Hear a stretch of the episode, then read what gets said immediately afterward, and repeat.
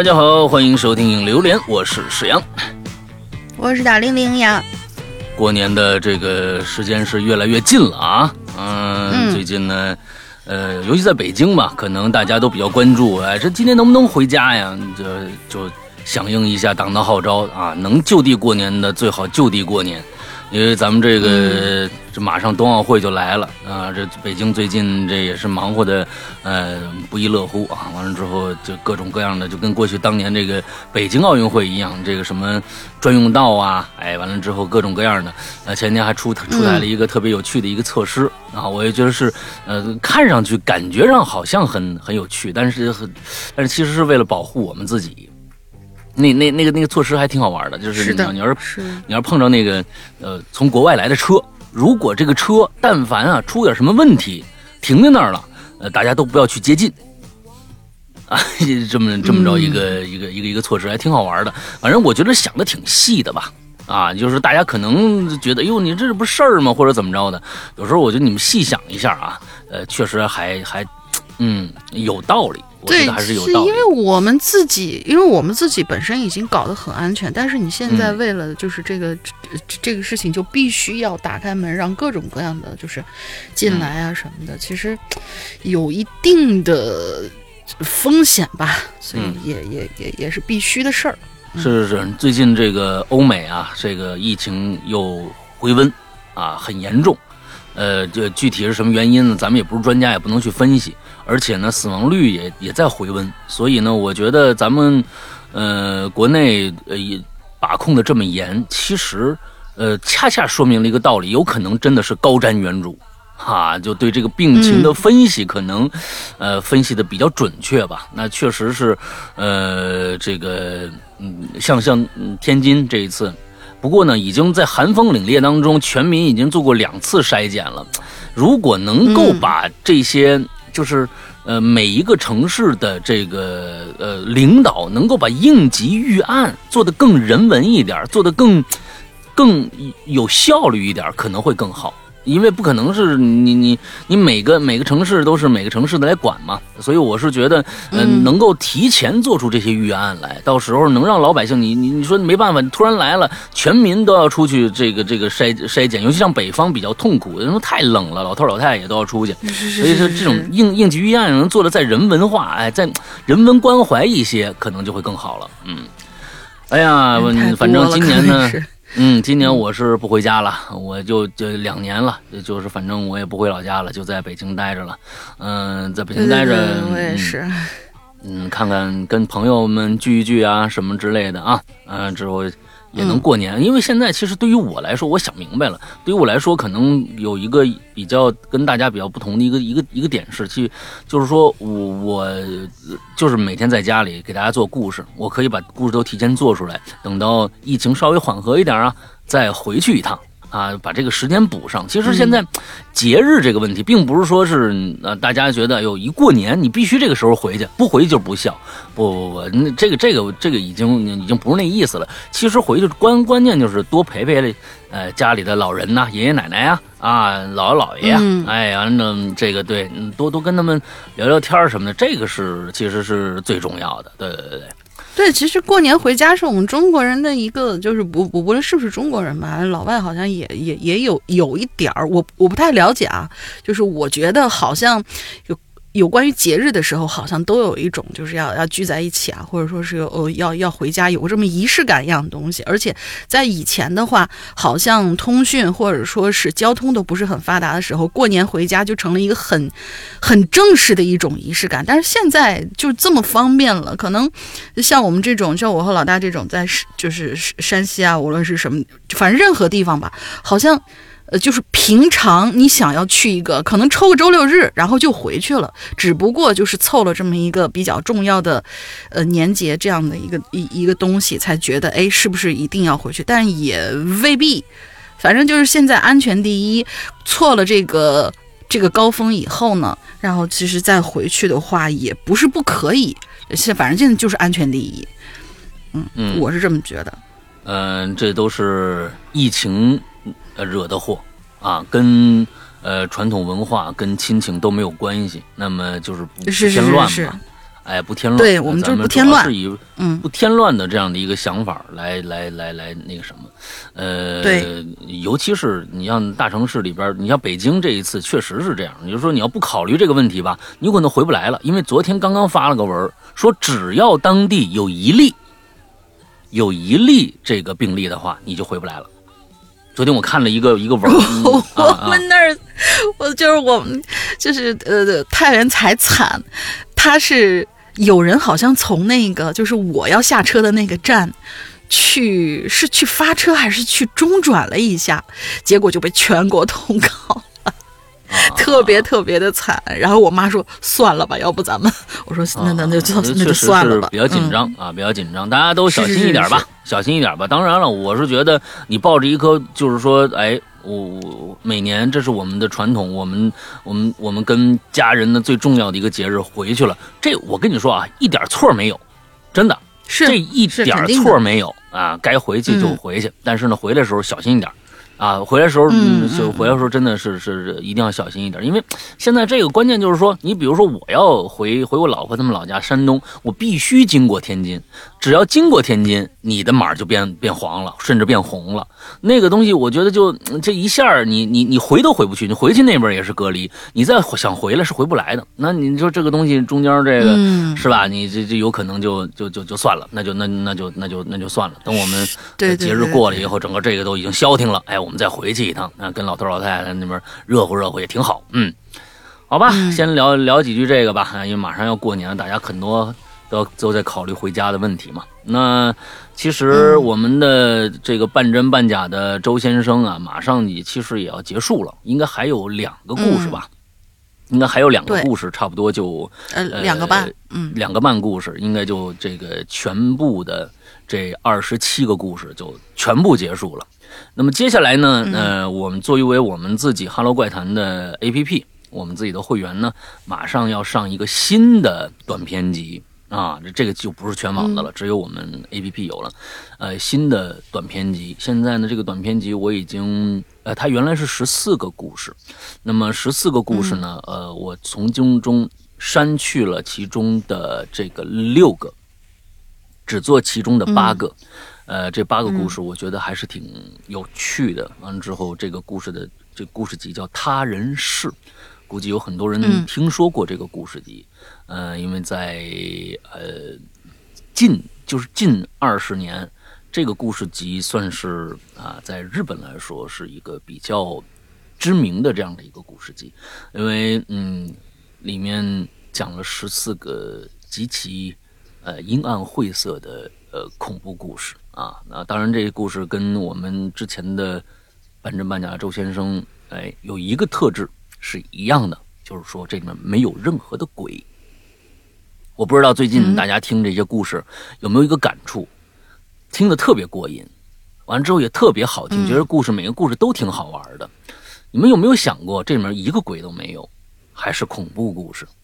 所以呢，其实我我们就一直啊，我们的故事基本上在早期的时候还做过那么一两个有鬼的故事，之后呢，嗯。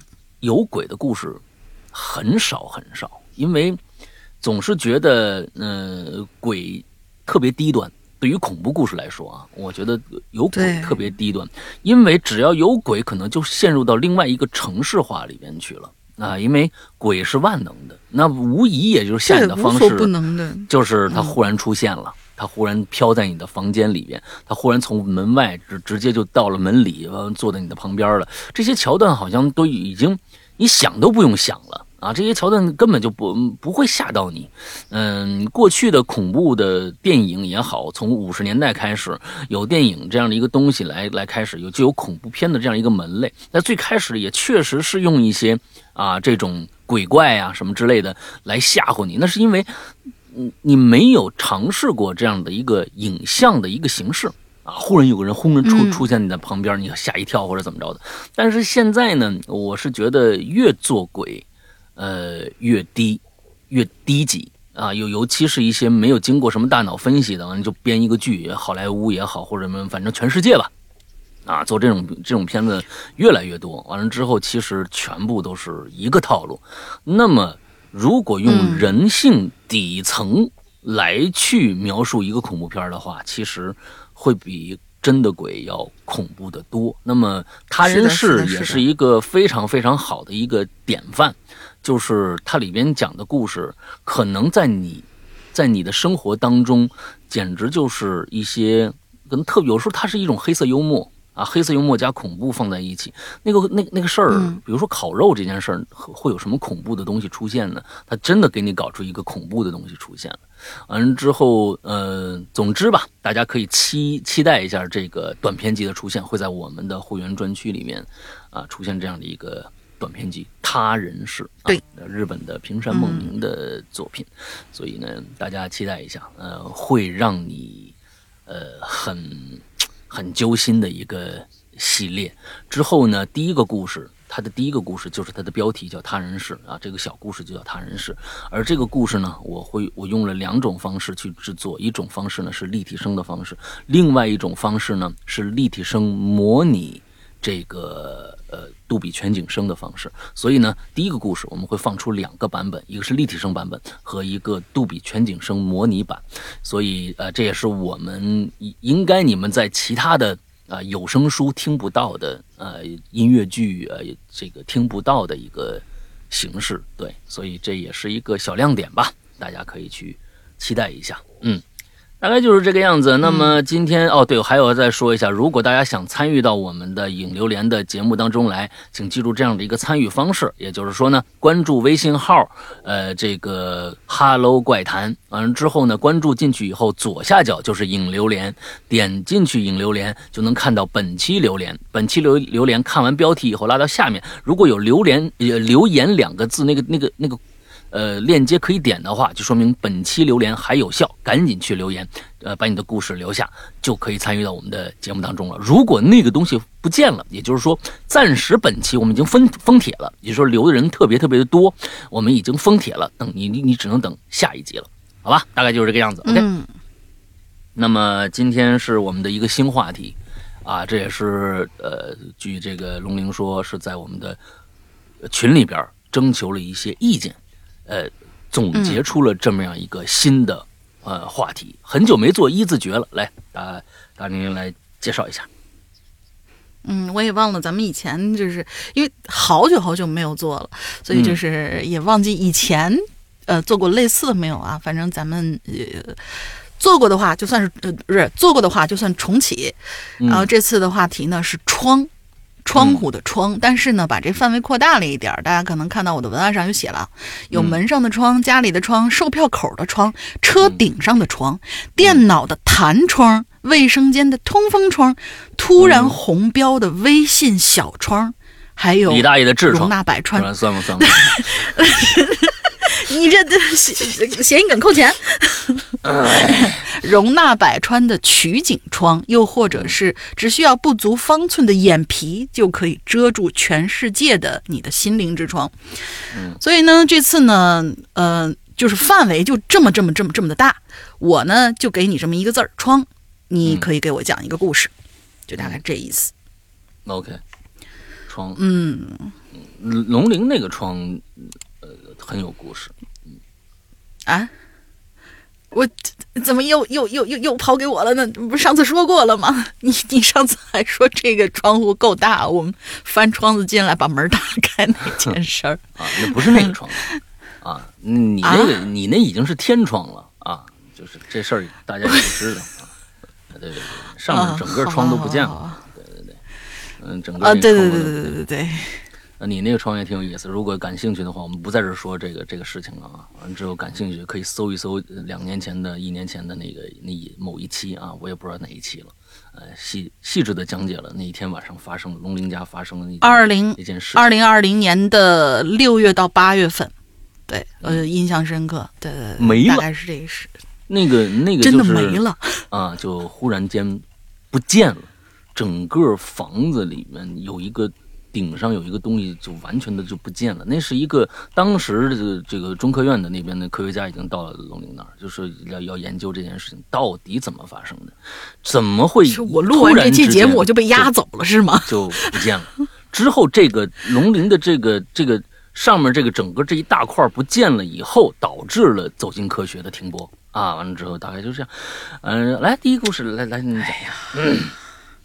是造谣一张嘴啊。嗯，呃呃，我们的第一位同第前三个吧，都是很很短很短的那种。嗯然后人家那个就旁边那个龟先生那位同学呢，要求是老大来读他的故事，而且他那个故事正好也很长，所以我就颠了个位置。然后前三个刚好是我的。哦第一位同学叫春风，Hello，石阳哥，呃，龙鳞女神啊，不是女神，女神经。关于窗，其实是我的阴影，嗯。因为呢，我从小就是失眠爱好，不是你爱好失眠，应该失眠患者吧。但失眠也算是一种小问题了，一般都是下半夜才睡的。嗯。小时候老人给我算过，阳气太旺，倒是一般不会招惹一些东西，但是呢，可能天生属鼠，嗯。胆儿不大，哎老是往窗外看。小的时候家里那种窗还是纸糊的那种，油纸糊的。记得我那时候还是十三岁，刚到晚上也不知道怎么就睡不着，来回的折腾啊。当我总算有点睡意的时候，猛地一抬头，我去，就看到一个惨白的脑袋，没眼睛。哦因为当时我就是半依着床头的，也不敢喘气，我我就就快吃生怕就把我给憋住了，啊憋的不行了。然后我我就想喊我妈呀，啊但是嗓子就和堵住一样，根本喊不出来，后背一直在流汗。我就一直看着啊，那个脑袋停了一会儿之后，一点一点一点下去，嗯然后突然一阵安静。之后我妈就说了句话：“儿子啊，咋还不睡呢？”我妈当时声音有点沙哑，嗯我突然啊了一声，然后灯亮了，我就问我妈，我妈说：“嗨，没事儿，呃，就是个小女孩儿，啊你也认识。”我就问我妈什么什么小女孩儿，我咋不知道呢？我妈就说：“人家小女孩儿只是想吓唬你一下。”啊我，嗯哎，反正我也不知道说啥了。现在呀、其实现在依旧对窗户还是有点不舒服，总觉得有个人头在对着你笑。不是等等等等，就是你就是就我也没明白，这小女孩是真的有个小女孩，还是她妈也知道有一个小女孩的，你看比如说灵体在跟你我跟你说啊，这就是正常人啊？和不正常人思维的不一样。哎，你看啊，啊我说这里面不对，你呀、龙玲想是，哎，这这这对呀、这小女孩到底是真的还是假的呀？是他妈编的呀？还是说是我是在想，作为一个母亲，你为什么要吓你的孩子？像这样的吓你的孩子，说真有一个东西，这是不正常。哪个妈见了这孩子都吓成那样了？说，哎，我告诉你啊，我真有个。我念一半的时候，我以为是他把他妈妈的那个脑袋，因为就是转头就是他妈在说话嘛，就是因为没有交代是不是他妈从别的房间过来，想看看他睡了没有，然后探出半个脑袋。那也没有那个他妈这么吓人的，那也没他妈这么吓人的。好家伙，你这东西给会真的是留下留下阴影的，你知道吧？不过呢，哦好吧我是觉得这个妈呀还挺有意思的。哎，啊你要细一想的话，这妈呀还挺调皮啊，是一个调皮的妈。嗯，您哎，我我就觉得，嗯，是是是是可以可以啊，珍惜珍惜妈妈啊，珍惜妈妈，这样的妈妈不多啊，嗯这这这算是一个很奇葩的。陪你一起玩的这种妈妈，哎这哎也确实是不多。嗯哎哎哎哎哎，对对对对，挺好挺好，来下一个。嗯，Kyoshi，石阳哥龙人家好呀，我又来了。关于窗户的故事，其实嗯没啥可说的，最吓人的莫过一回头，就是老三样啊，班主任站在你窗外了啊哈哈哈，没了。嗯，他就说了这么一句，但是真的是是，就是谁看到都会怕。这个事情就是最常见，但是真的谁看到那是你这，对吧？谁谁扭头看见自己老爸的，嗯那个在后面看会 会吓着一点呀，儿对不对？一点感觉都没有。哟，来了啊！中午吃啥呀？你做了吗？啊来了你当时回去是做做饭去了是不是？啊啊啊，行行行，你你来干嘛来了？看看我们，看看我们看吧，嗯，也就这个。给你对那就是凡尔赛的。这就是我小小时候初中到高一的，哎，到高二的生活都是这样的，就是我爸在在在在后边。哎，你们就就发现怎么怎么回事？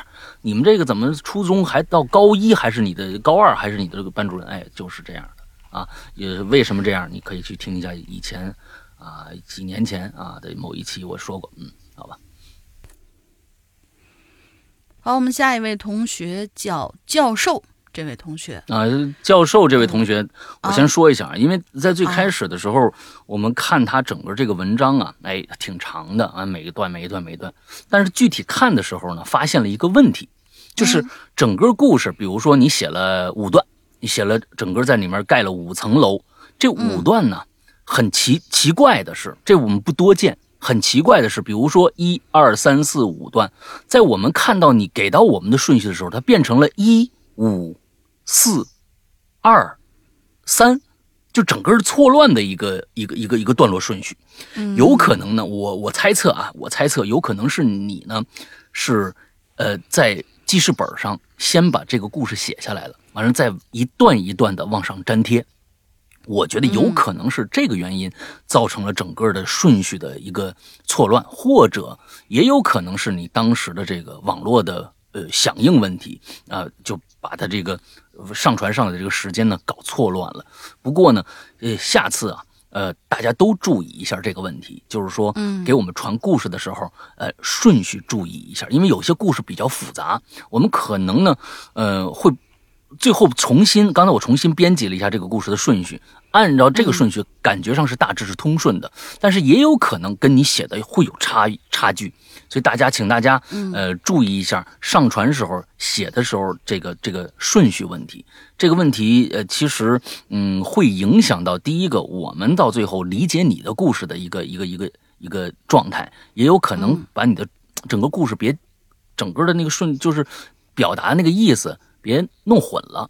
哎，这样是比较好的。所以呢这个不光是教授啊，请大家所有的在记事本写故事的时候，哎，大家都注意一下这个问题。另外一个，我的建议是，你写完这一层楼，在你这层楼下面回复自己的故事，这样的顺序，我觉得应该是有保证的，不会出现今天这个错乱的这个问题。对啊，好，来看看今天教授给我们留这故事是个什么样的故事来。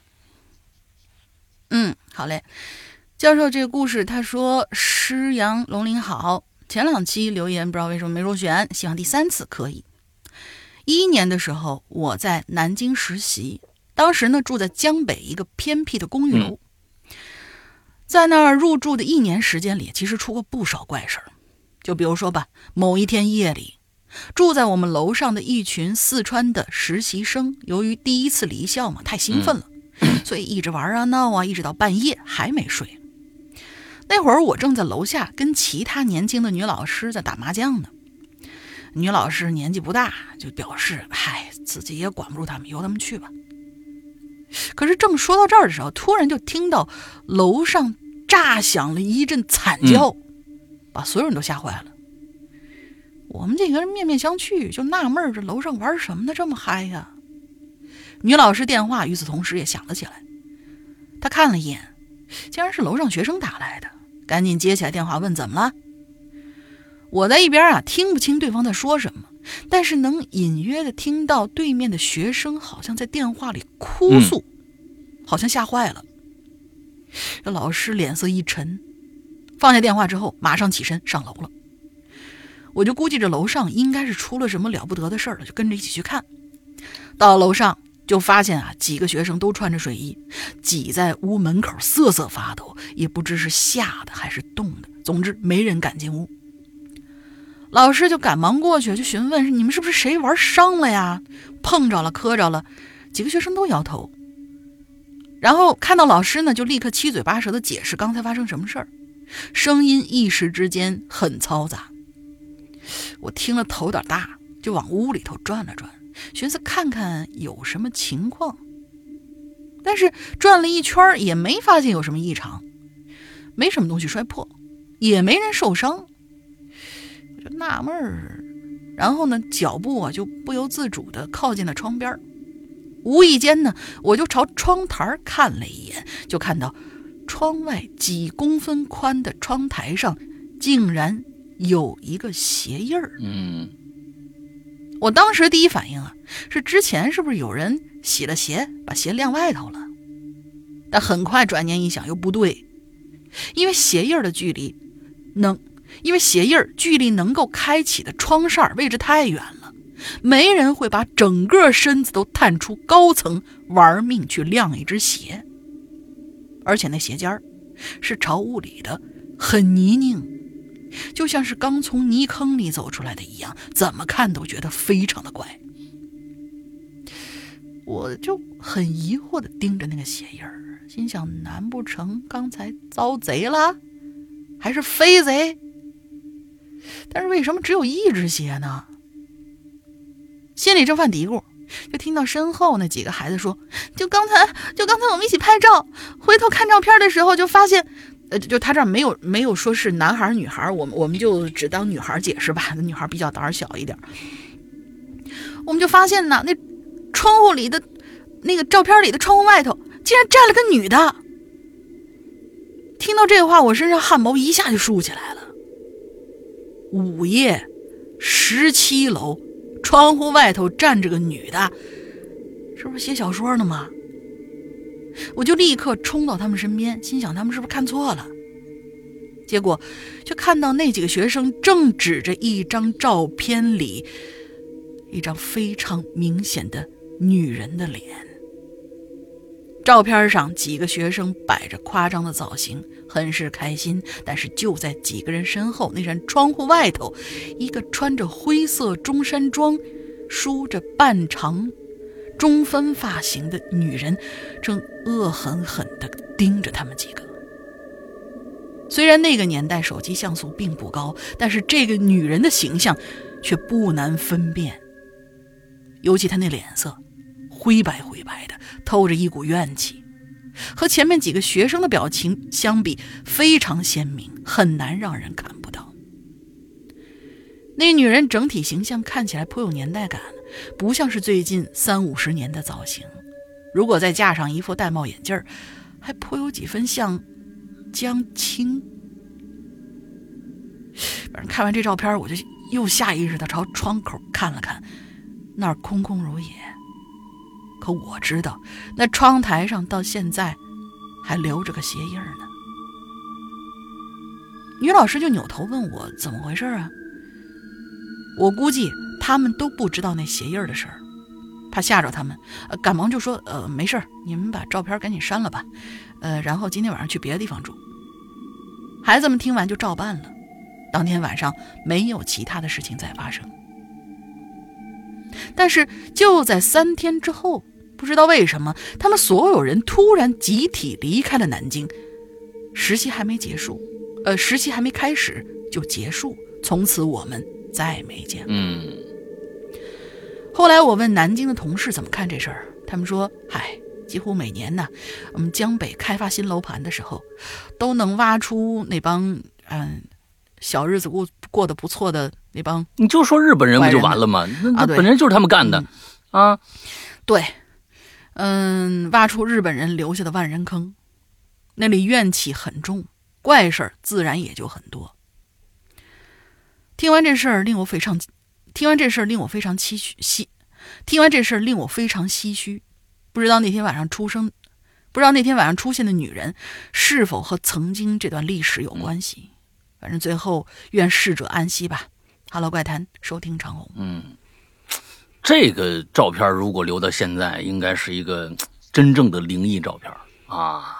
这是拍下来了吗？十七楼，好家伙，站在窗外的一个女人，这东西啊，你够又够那个走进科学忙活一阵子，是吧？你你把这个东西给人家，嗯，对不对？让他们拍点东西，他们也不敢拍，我估计啊，也来不了这这地方。最后不知道能解释一个什么什么样的一个东西来。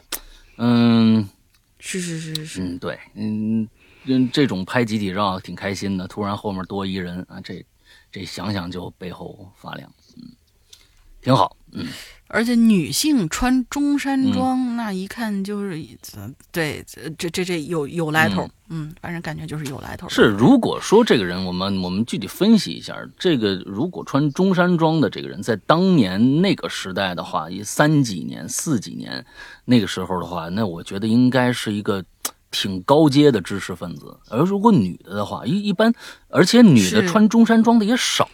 那个年代应该都是旗袍，或者说是那种花棉袄的那种感觉吧，就是通过影像资料里面看出来。所以要是能穿中山装的话，估计还是我是觉得呀。你们呐，有可能，咱们咱们就就是就就把它当成一个故事来分析啊，有可能他只是一个嗯长头发的男的，他不见得是个女的，因为大家先入为主就是女鬼、女鬼、女鬼。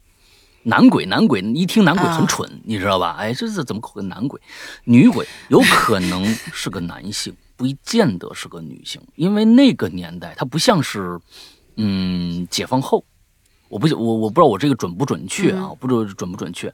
解放后穿中山装的女性可能才稍微多了一点啊，男性化的这种装扮，嗯。但是在那个年代嗯。可能比较少，所以有可能只不过是个长头发比较长的男性啊。对对对对对，咱们就就就这么瞎猜长得，儒雅清秀了一点儿、哎那种，瞎猜瞎猜瞎猜要。看上去，啊，咱嗯们也确实是那段历史积的怨实在太多了啊啊！这种，嗯、也不知道埋在底下那么多年了，呃，出来透口气儿啊，想跟大家打个招呼，只不过呢，呃，表情凝重了一些，吓到了大家。呃、他的本意呢，也是啊，没有嗯太大伤害的，也有可能啊，不知道。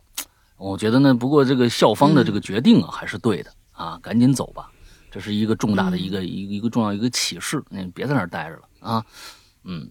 下一个叫龟先生啊，他呢上一次啊，呃，就嗯做了一件事儿啊，他是搬运工啊。这个搬运工呢，我觉得挺辛苦啊，他是相当于一个再再创作了。他是在其他的地方听的故事之后呢，到我们的平台把对方的故事用文字表述出来。如有侵权，请找这位龟先生啊，嗯，嗯这这啊，这是那这来那。这个杨哥灵妹安好，继续道听途说系列，从大山平台某某讲故事听来的与窗户相关真实事件，与君分享。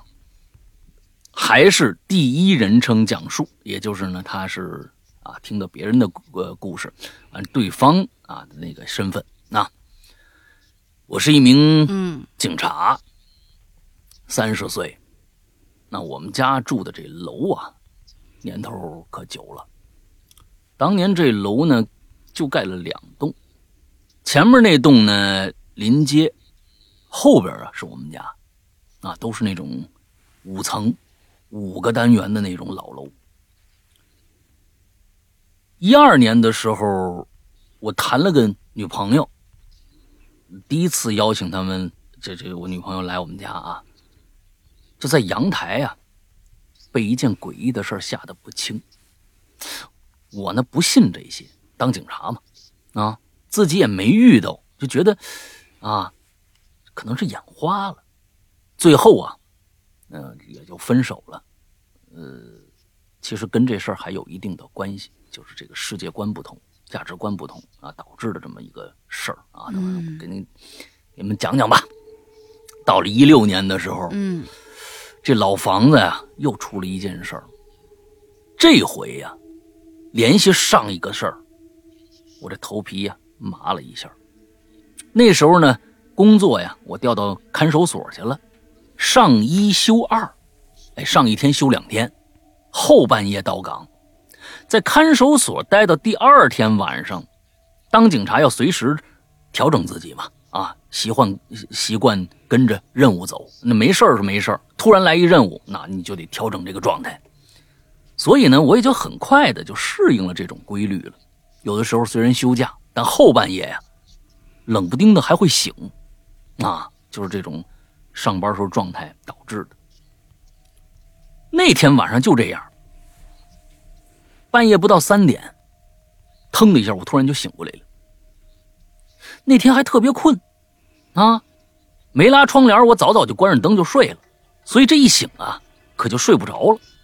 本来想说玩会手机吧，啊，完再接着睡，越玩越精神。我倚着床头那儿，接着玩。哟，可这两个姿势让我视线不一样了，我就依着床头坐起来，接着玩。哦，他是这个意思，开始躺着玩呢，现在是坐起来了。这俩姿势，一个躺着，一个坐着，对这俩姿势不一样，我这视线看到的东西可就不一样了。我家在五楼呢，嗯刚才我躺着，那窗户不是没关没拉窗帘吗？我这只能看着月亮。这会儿我坐起来了，视线是能看着隔壁楼的，正对前面那栋楼啊，那窗户边上，我就发现，哎，有一窗户啊是亮着的，屋里开着灯。我心想，大半夜三点了，嘛呢？也许是这警察的职业习惯，这事儿啊，我就给记下来。哎，玩了会儿手机，我抬头就看一看那个那屋子还亮着，玩一会儿又看一眼，玩一会儿又看一眼，大概十来分钟，就看那屋啊还亮着。我心想，这是半夜起夜，这十分钟还没回来吗？啊！我就蹲起来了，蹲在床上，我就看对面那窗户。刚只看到那窗户上头亮那么一一条，刚哦，刚刚啊，我只看到那对面那窗户上啊，有那么一条亮光，因为就是拉着窗帘儿那那光从上面透出来了。哎，嗯看这回呢，我身体啊、往上，呃，抻我的这回我身体往上起，视线往下落，整个窗户就都在我的视线里了。我就看着，影影绰绰，觉得那窗户里边啊，好像站着个人儿，也不动，就在那儿站着，啊。看身形应该是个老头看不清脸，逆着光。等一下，这没说清楚啊，我只是按照你这个、这个这个意思过来的，就是对面到底拉没拉窗帘儿对面看这样子，感觉，嗯因为你刚才说只有上面一条光，那我觉得是应该是拉了窗帘，从从窗帘里面透上上透上去的光。但是现在看着好像对方没有拉窗帘，你能看着一个人儿是个逆着光，有个人站在那窗户那儿呢，是吧？所以这这这些细节都要都要注意。拉上拉上应该拉上是不是应该也能看到？比如窗帘不有那不他就是遮光他的那他这句话说的很清楚了，身形应该是个老头，啊看不见脸，逆着光，也就是说肯定没拉窗帘。他是逆着光，要是说呃他是只个身形的话，影子的话，那他应该不会这么写。所以呢，咱们往下看啊，继续分析。嗯，但他这个剪影在窗户里啊，太清晰了。我心里边犯合计，我说干嘛呢？半夜三点不睡觉，开着灯，在窗户前面看什么？看我呢？也看不着吧？我这边关着灯呢。兴许老年人较少，半夜没事干，站窗边就就就就撂撂街景儿算了，我也不管了。我就接着玩手机。过了几分钟吧，我再起来，还是那副剪影。啊，看来应该是拉窗帘了，啊，应该是拉窗帘，还是那剪影站在窗户里头，而且呢，以我警察比较毒的眼神判断，剪影和窗户两边的距离没有发生变化，也就是没动，至少呢是我是在我看他这两眼间的四五分钟里边，他就没动过。我也就没下床，接着玩手机。又过了几分钟，又看，还是那剪影那位置。这回我有点坐不住了，我下床走到窗边啊，扒在那窗户上看的。从我下床走到窗户跟前，再把我这眼睛贴在窗户上，整个过程我的注意力都在那剪影上呢。虽然感觉视线里好像有别的东西，但我没在意。哎，这句话很重要啊！虽然感觉视线里好像有别的东西，但是我没在意。可当我盯着这剪影片刻，没发现什么，然后目光这么一闪的时候，我的天！当时我头皮可就麻了，整个人站不住了。下面说的，是我那天晚上强撑着镇定下来之后，一个一个查的。怎么呢？五楼俩，四楼一个，三楼一个，二楼三个，一楼没有，一共七个。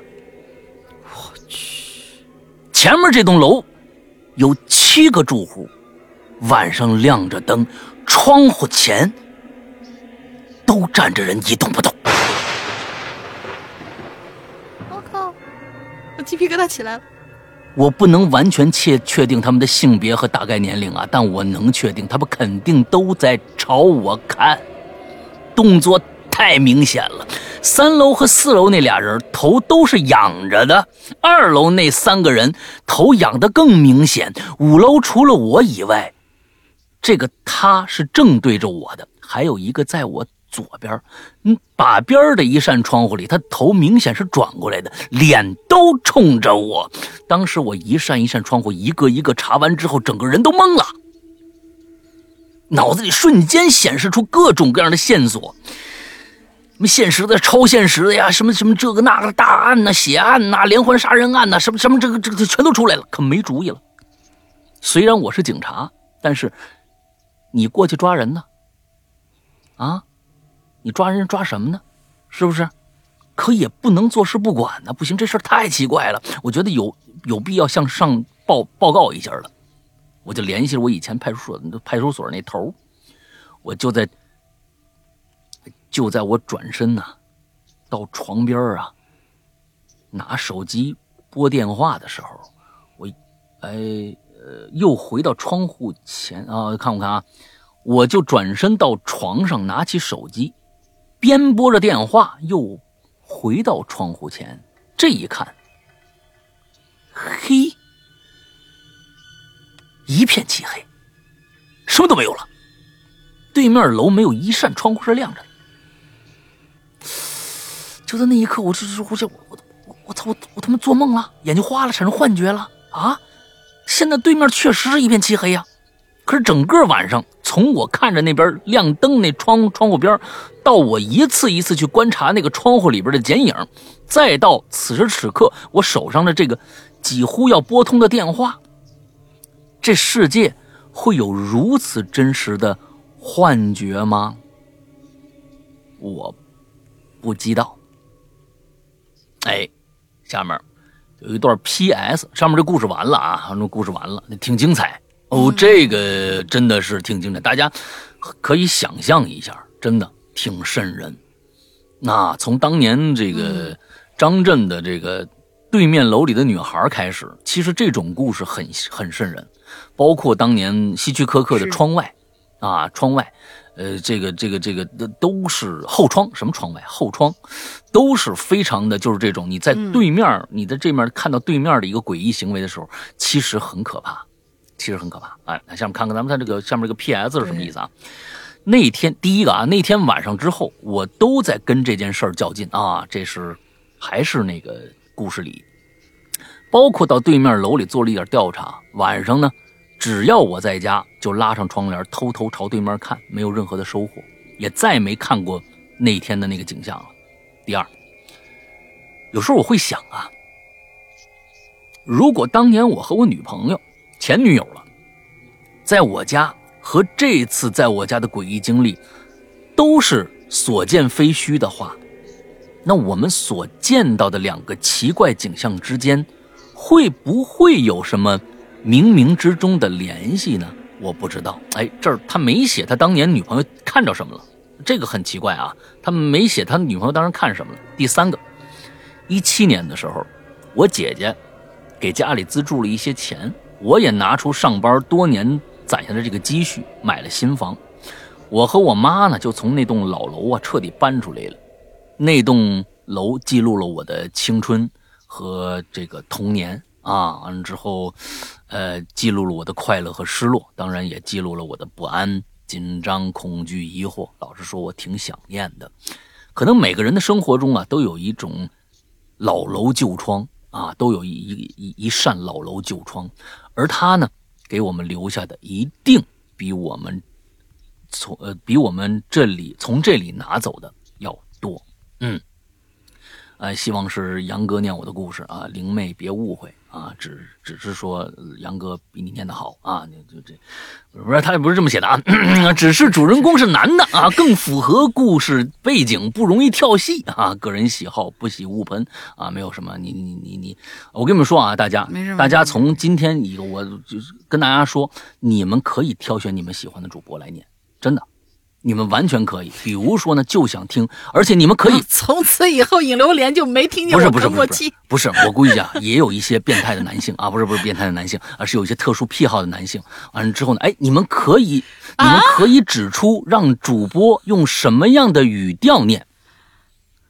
哎，这个东西。这完了之后别别别别别，万一哎。那个什么又、又要求全程用什么仨汉字大哥，哎。哎昨天我直播的时候，真的真的有人就说你今天这个故事可不可以用仨汉字？我说我说别别，no 不，我同意了。就 是哎，我同意。这样这个故事，这个东西其实主播嘛，你主播你就得有千变万化的这种人物嘛，对吧？大家就说，哎，那个谁，龙玲，你来个大婶儿的，就是天津大婶儿的啊，山羊哥，你来一个山东大哥的现在。听见不就是？哎，完了之后，那个龙玲，你来一个那个，就是那个，就是啊，就是那种撒汉子大哥的那种的啊，大撒汉大大哥可能是是是有很多人不知道这个梗啊？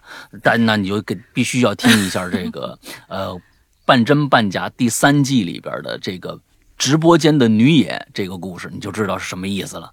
哇，那天晚上多少男男孩子听完这个彻夜不眠啊啊，一直抱着桶在那吐啊。没有没有，你知道那个你这个对 啊对，这这是啊，这真的。个这不是这这真好。然后嗯不是群里面我就看见有有有人在说，哎不行，接受不了，啊就是头一次听见，嗯，接受不了。我说，哎，接受不了就不不，我跟你说啊，这龙陵啊是在这儿逃事儿啊。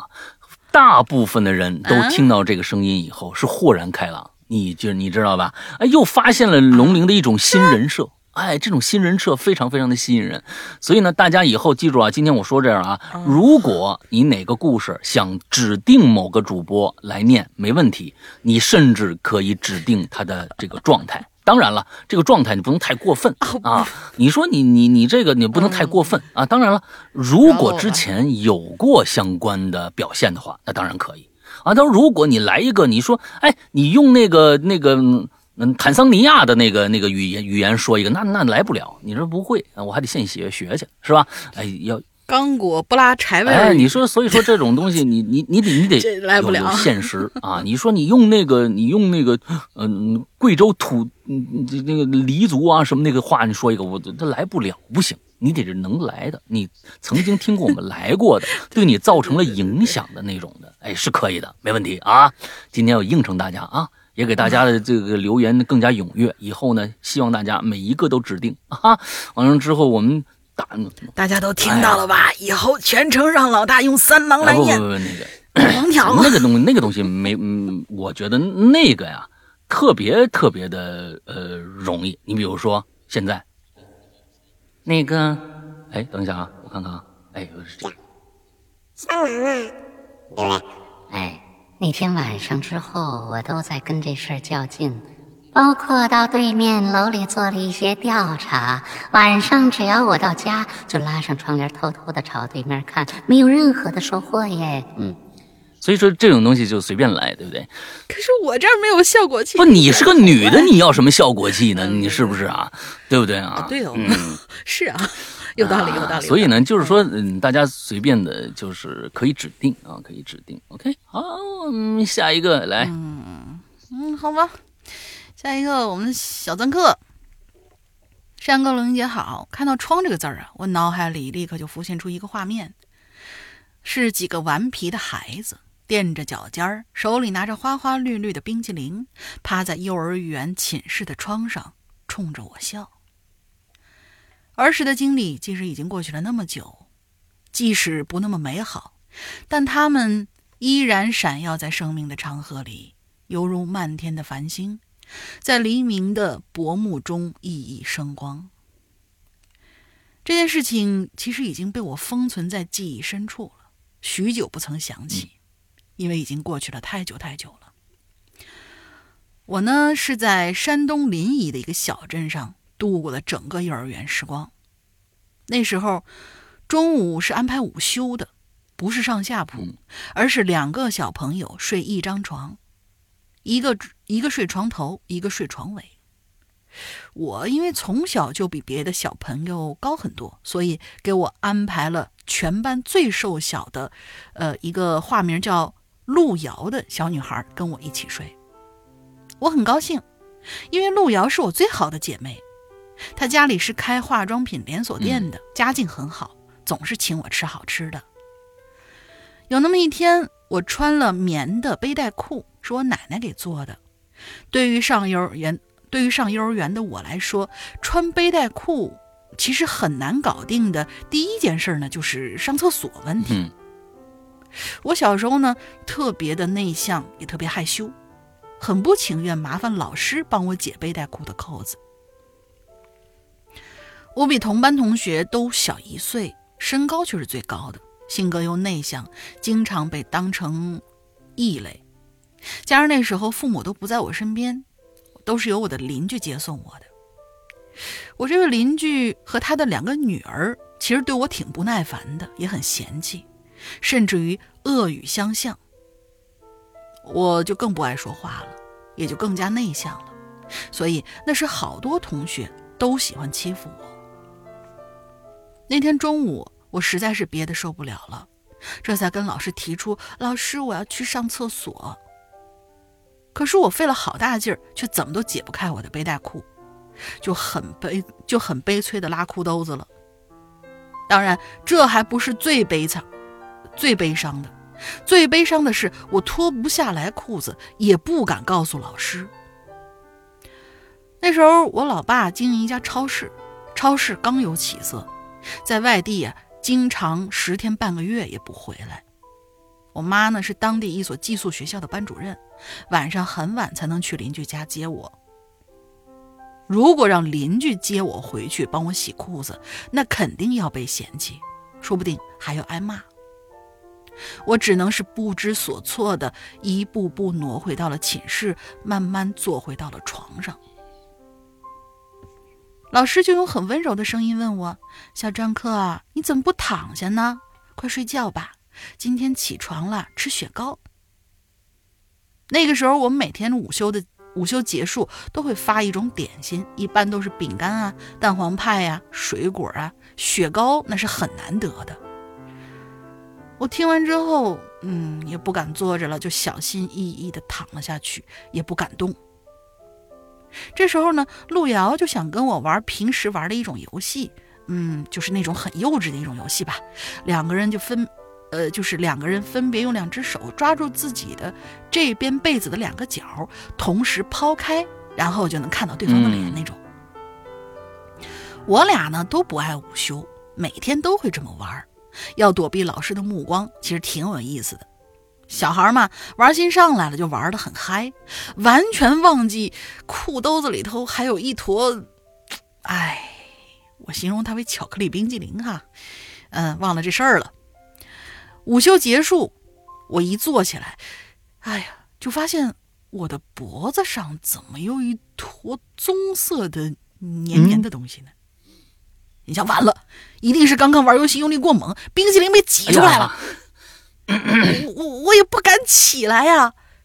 而这个时候呢，我的好朋友，呃，一个叫一个化名叫文杰的小男孩走过来了。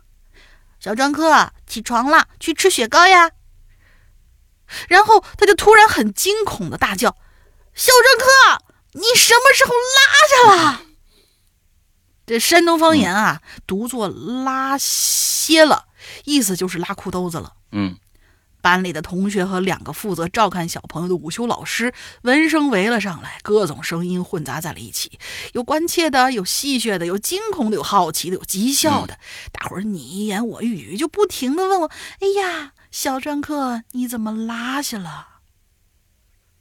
我已经不记得当时我是怎么面对那一双双眼睛了，那种目光尖锐而锋利，灼热，哎，灼热而炽烈，像是一把利剑，轻易的就戳破了我薄如蝉翼的脸皮，像是一把烈火，轻易的烧毁了我那脆弱不堪的自尊心。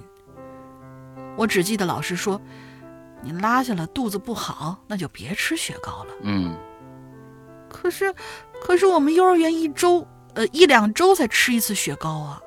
我当时最在意的是这个呀，而且我并没有拉肚子，只不过是一次又一次的掀起放下被子，把雪糕、把冰棍儿挤成了冰激凌。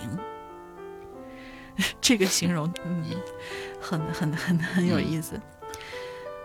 我那美丽又美丽、温柔又善良的杨老师，这个时候呢，就把我抱了起来，抱到了卫生间，用他纤纤的玉指解开了那颗困扰了我一上午的背带裤的扣子，用温热的清水一遍遍清洗我那裹满了巧克力榛子果酱的双腿，直到清水变得浑浊，直到屈辱且感动的眼泪逐渐模糊了我的双眼。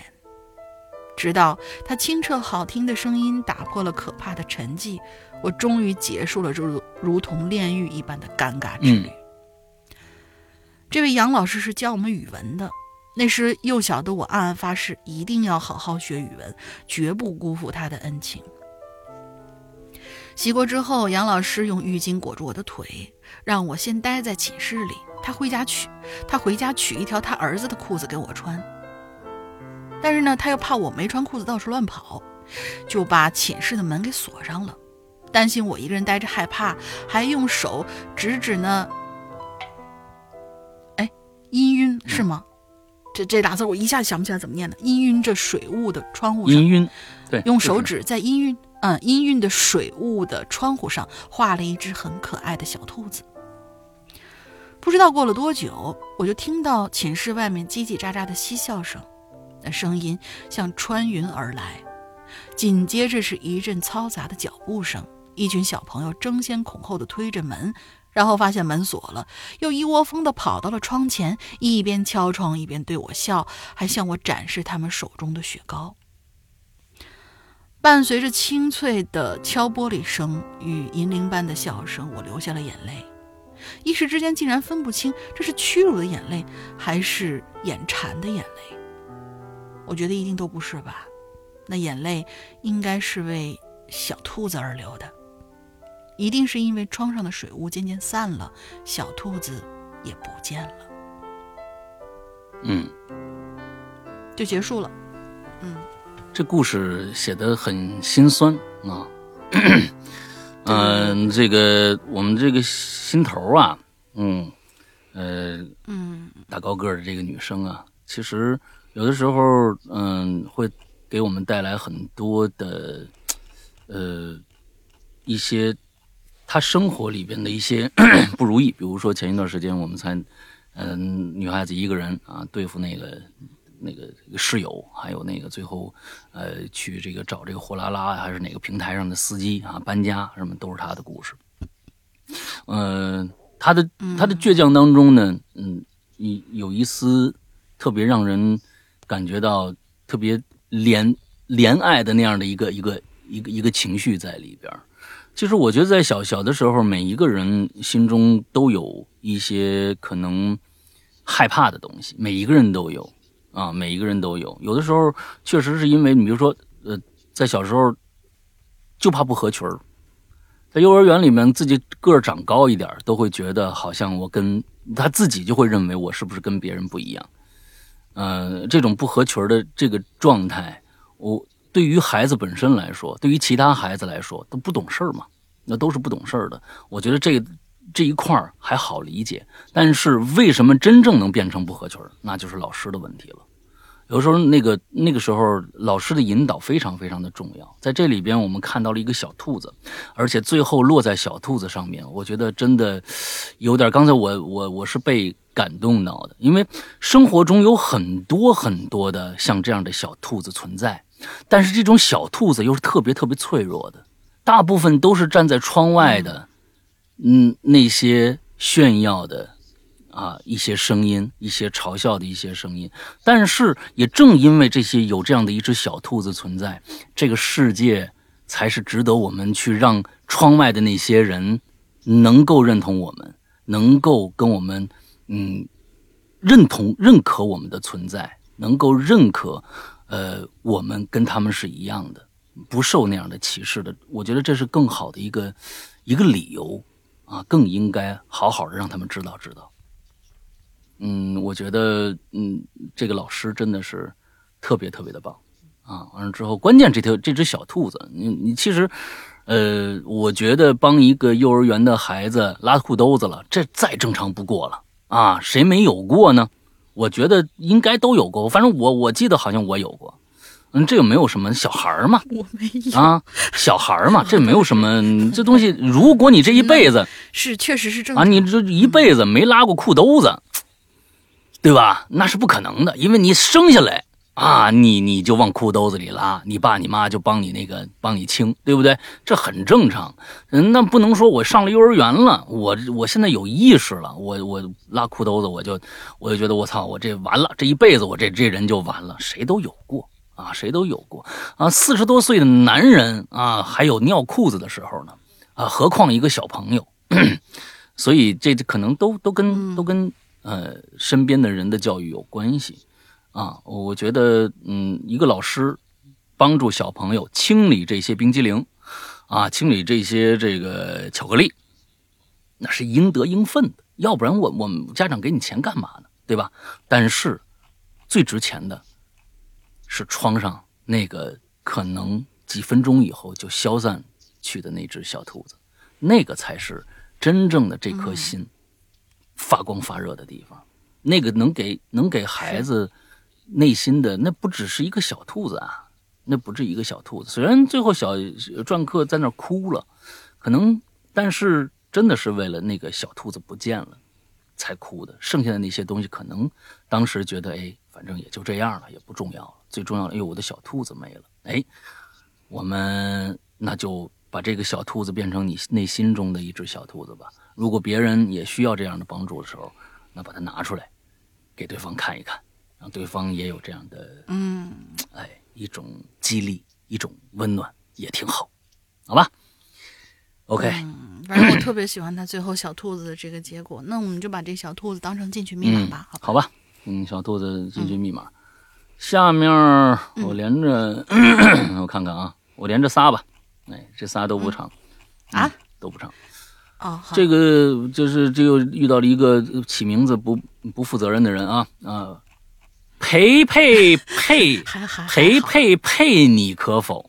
嗯，你大家能听懂吗？啊，反正就是这么有强烈的这种这个，呃，这个嫌弃，对，就嫌弃和不尊重啊。这个名字，嗯，反正对，说这个名字，我看着你的名字就是对所有人的，就只要看这个名字都是这样的啊。那没必要啊。我每次碰到这个这这这种名字，我想，哎呀，真是你起个好名不好吗？是不是赖名好养活呀，还是怎么着？这个啊哈喽啊哈喽，两位主播好，我是潜水多年的鬼友啊。窗户倒是没有过，那就没见过窗户啊。但是窗户外遇到点恐怖的事儿，恐怖可能就那么一瞬间，也没有后续啊。故事是发生在我同学身上的，在学校里聊天的时候说出来的啊。那是某某一年的一个夏天。也记不清当时对方多大了啊？那时他的家里啊是一平房，房间里的电视是摆在窗户中间的，那都是那种推拉式的玻璃窗。呃，你说是窗户啊，是推拉式的玻璃窗是吧？当你正在看电视的时候，也会瞟一眼看到窗户外面菜地里当时的是，嗯，好，我又遇到一个啊。嗯，就是他的意思啊，就是哎，你看电视的时候也能看到窗户外面的菜地。当时的时间是太阳刚刚下山，你夏天嘛，太阳下山的比较晚了啊。吃完晚饭和家人呢一块儿坐在电视机旁边看电视，看着看着呀，哎，我这个当时这个女同学就偶尔呢瞥一下窗户。就在这个时候，她愣住，就看着我，他们家菜地里。有个穿白色衣服的女的站在那儿摆来摆去。哎，为什么说是女的呢？因为那个头发很长，啊，只看能只能，但从这窗户里面只能看着下上半身，没看着脚。当时啊，太阳虽然下山了，但天呢也没那么黑。他就跟家里人说：“他说呀，快看快看，菜里怎么有一个人呢？”还问他们家人看着没有。可想而知，他们家里人啊都说看着了。大概过了十分钟不到吧，哎，没了这个人。哎，我这同学当时纳纳闷了好一会儿啊，说那个人为什么就站那儿呢？啊，他家里人就跟他说。不要看电视了，然后就把电视关了，啊，说赶紧休息吧。嗯，他说呀，自从这件事以后，也就没看到过类似的了。当时呢，听他这么一说，反而把我吓一跳啊，搞得呢，我也在，我再也不敢了，晚晚上的时候去看窗户了啊，就是我也搞得我再也不敢晚上的时候去看窗户了。这是一句话啊，嗯，呃，故事就这么结束。文笔不好，多多担待。祝主播们新年快乐，工作顺利，身体健康。对，可以在在这个写作上再加加油啊！你多来留言，可能这个就越来越精进了啊！嗯，多来留言。嗯，呃，这个下面这个叫 sin sim 吗？是什么东西啊？S E N E M，我不懂，不不不太会念这个词儿啊。嗯。老大龙鳞好，两位呃，我是潜水多年的鬼友，俩连着潜水的啊。这是我第一次吃榴莲，希望被读到。关于窗这个话题呢，刚好去年经过过一些事儿，让我不得不对窗这个风水的位置起起了一一定的这个敬畏之心。同时啊，呃，稍微透露一下，我算是那种有那么一丢丢灵异体质的人。故事开始，事情是这样的。去年我在广州白云区某公司工作，公司分配员工宿舍的时候啊，刚好分到我一间套房。运气好，三室一厅，那环境太好了啊。不过呢，总觉得这个布局呀有点奇怪，可又说不上来。由于另外两个房间呢，暂时还没有安排其他的这个员工，我就挑了间最大的。哎，这房间的在整个套房的正中央。等一下啊，这套房其实我们现在没有办法去构建出这样的一个一个平面图来。这个最大的房间在整个房间的正中央啊。当一切卫生都搞好了，已经是晚上十一点多了。而在我刚关灯准备睡觉的时候，突然就感觉到一个很奇怪的一种预感。他不是看着了，是感觉预感第六感。我心想啊，坏了，因为我有一丢丢的灵异体质嘛。哎，我心想有东西来了。没错，大半年我都没这种预感了，此刻感觉说来他就来了。哎呀，一点都不含糊，这感觉，我瞬间就觉得这个两个耳朵发烫，啊，胸口啊像被人用这个暖水袋摁住一样，又闷又热，脑子嗡嗡直响。哎，他这个形容非常的准确，非常的细致。呃，我不知道其他人会不会有相同，就是有这种这种感感应的人啊，会不会有相同的这种感受？可以聊聊，可以聊聊看啊。双耳发烫，胸口像是被人用暖水袋摁住一样，又闷又热，脑子嗡嗡直响。好家伙，感觉这么强烈，看来是个大家伙呀！啊，我就立刻呀，把头伸出被子，戴上眼镜，映入眼帘的，就是两扇关了的窗。窗户外边是走道，但此刻借助走道的月光，能够很清楚的看到一团黑雾，逐渐变成人形，越来越清楚，也就是距离我窗户越来越近。此刻呢，虽然我有点害怕，但意识还在呀。我立刻轻轻声起床，鞋都没穿，猫着身子摸到窗下，凭借着今天搞卫生的记忆，左手伸出窗户旁的开关按钮，心里默念三二一，突然怒喝一声：“嗨！”哼，啊！同时把灯打开，窗外瞬间没动静。为此，我还特地打开窗看了看。嗯，任务完成。这是二零二一年来吓跑的第二个。大河向东流啊！你你你这个是好这，你这你这这啊，一声吼，你这个是啊。嗯。随后我就越看这窗户越不对劲了，于是呢，我就连夜给我妈打电话啊。虽然我这个玄乎事儿啊，从来就没告诉过她，她也不知道，但她呢还是会。她我妈会一些简单的这个风水玄学，哎，于是呢，我看了看窗这个房间的布置，就问说：“妈呀，这两扇窗啊，非常正的就对着我这床呢，啊，衣柜那镜子也正对着门，这屋屋屋内走道啊，向东西，屋内走道向东西方，这这布局有没有毛病啊？”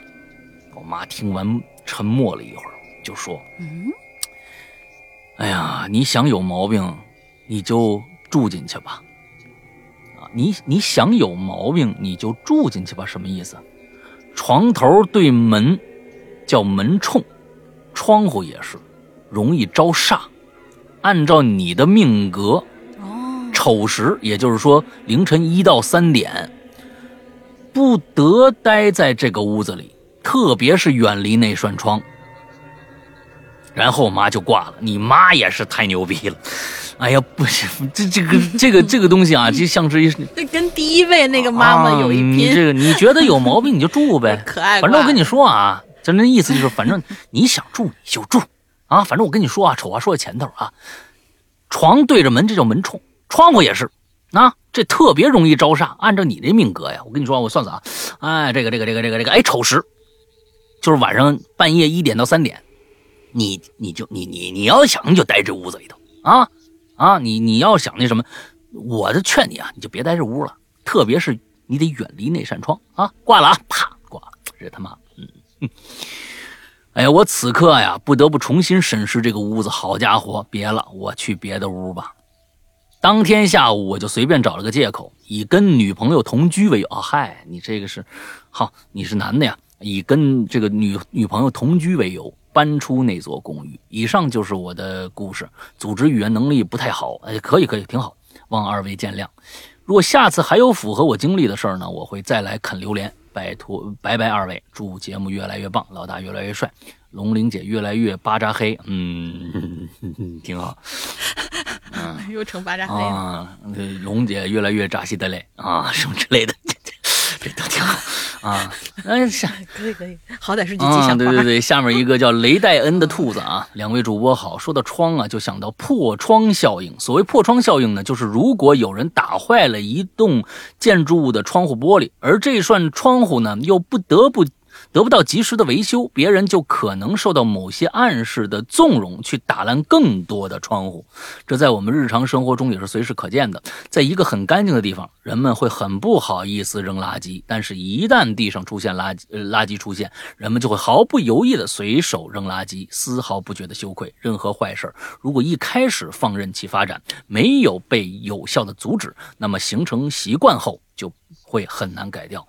破窗效应。充斥在社会、企业乃至做人的方方面面，所以勿以恶小为而为之，勿以善小而不为。嗯，这挺好，这讲了一个破窗效应。对对对，这样就是就是这样。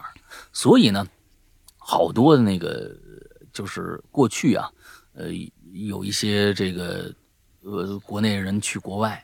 去旅游就回来说：“哎呦，你看看人家那个国家呀，那么干净。你脱了鞋走路，你回去你发现你你脚都不脏，或者怎么样怎么样怎么样的。是，这是管理，这不是人素质，这不是人的素质决定的，而是就是整个的这个社会的上层部门对这个环境的意识到底强不强烈，就跟这个说的似的。”就你去一个干净小区，你看着门这小区这么干净，哎，你根本不敢扔东西，你根本不敢扔任何的，比如说随便扔个纸，啊、随地吐痰什么这个那个的，你都不敢不敢不敢干。你说我靠，你这这么干净的地方你不敢。但是呢，你去一脏小区，你发现都这么脏了，所以我就扔了吧。这跟人的素质没关系。人的素质真正，他去这个小区，最后发现，哟哟，这小区怎么这么这么脏啊？嗯，拿着一东西，别人都笑话你，你你扔呗，你怕什么呀？对不对？所以呢，整体这个是需要那你去餐餐馆里头，你你看见贴着禁止吸烟，嗯但是周围只要有一个人吸烟，那你就说啊也那个什么。哎其实对人有点就是这种就是从众效应，好像都是大家的一个就就本能反应了，已经嗯变成。嗯然后不提对对对倡啊，就是贴着这种地方，你还在那儿抽烟。嗯所以，嗯，这是一个什么呀？都是一个人呐，都爱偷懒儿，人就是爱偷懒儿，谁也没有手里拿着一个拿着一矿泉水瓶子喝完的，走二里路没发现一个一个垃圾箱，你没法扔。你你确实是这样，在在我我去那个哪儿，我记得是我是去美国吧，呃，美国那个那个那个那个那个纽约呀，其实是很脏的啊，跟大家说，纽约很脏的。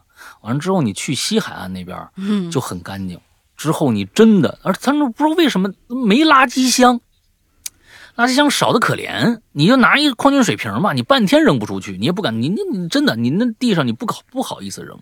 咱们国家呢也有很多地方特别干净，我说几个地方，呃，我觉得特别干净的，上海某一些某一些街道特别干净，完了之后，成都有一些街道也特别干净。你真的到那儿，你真的是一尘不染，啊，北京啊，某些街道呢、也，嗯，是你天安门上确实是也一尘不染，但其他地方北京真的挺脏的。说实在的啊，北京真挺脏的。我是真的是作为北京市民来说，我有权利说这个话啊，真他妈脏，有的地方，嗯，我就就就就我就骂了，就怎么着了。尤其是搞了几个几个星期的这个，呃，几个啊，就也就几个星期吧，加垃圾分类，你你搞得下去吗？真的，环卫部门不是搞不按下去真的我根本不能怪老百姓。人上海怎么能坚持呢？我不知道现在坚持怎么样啊，但是人家坚持时间比咱们长，那怎么怎么就能坚持呢？嗯北京怎么就不就就不行呢？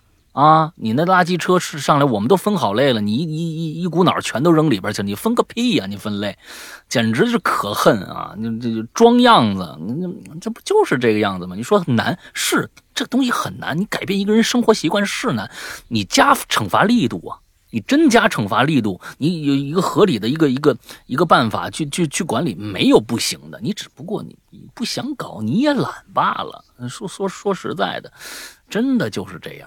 嗯，你要罚他，你不分类，分类不好，扔错了你就罚，每天就拍老头老太太在那儿看着，那些老头老太太可可爱干这事儿了，怎么就不行呢？啊，肯定行啊！你就是你就下不了这狠心，也，就不是下不了狠心，你有什么下不了狠心的？你就是懒。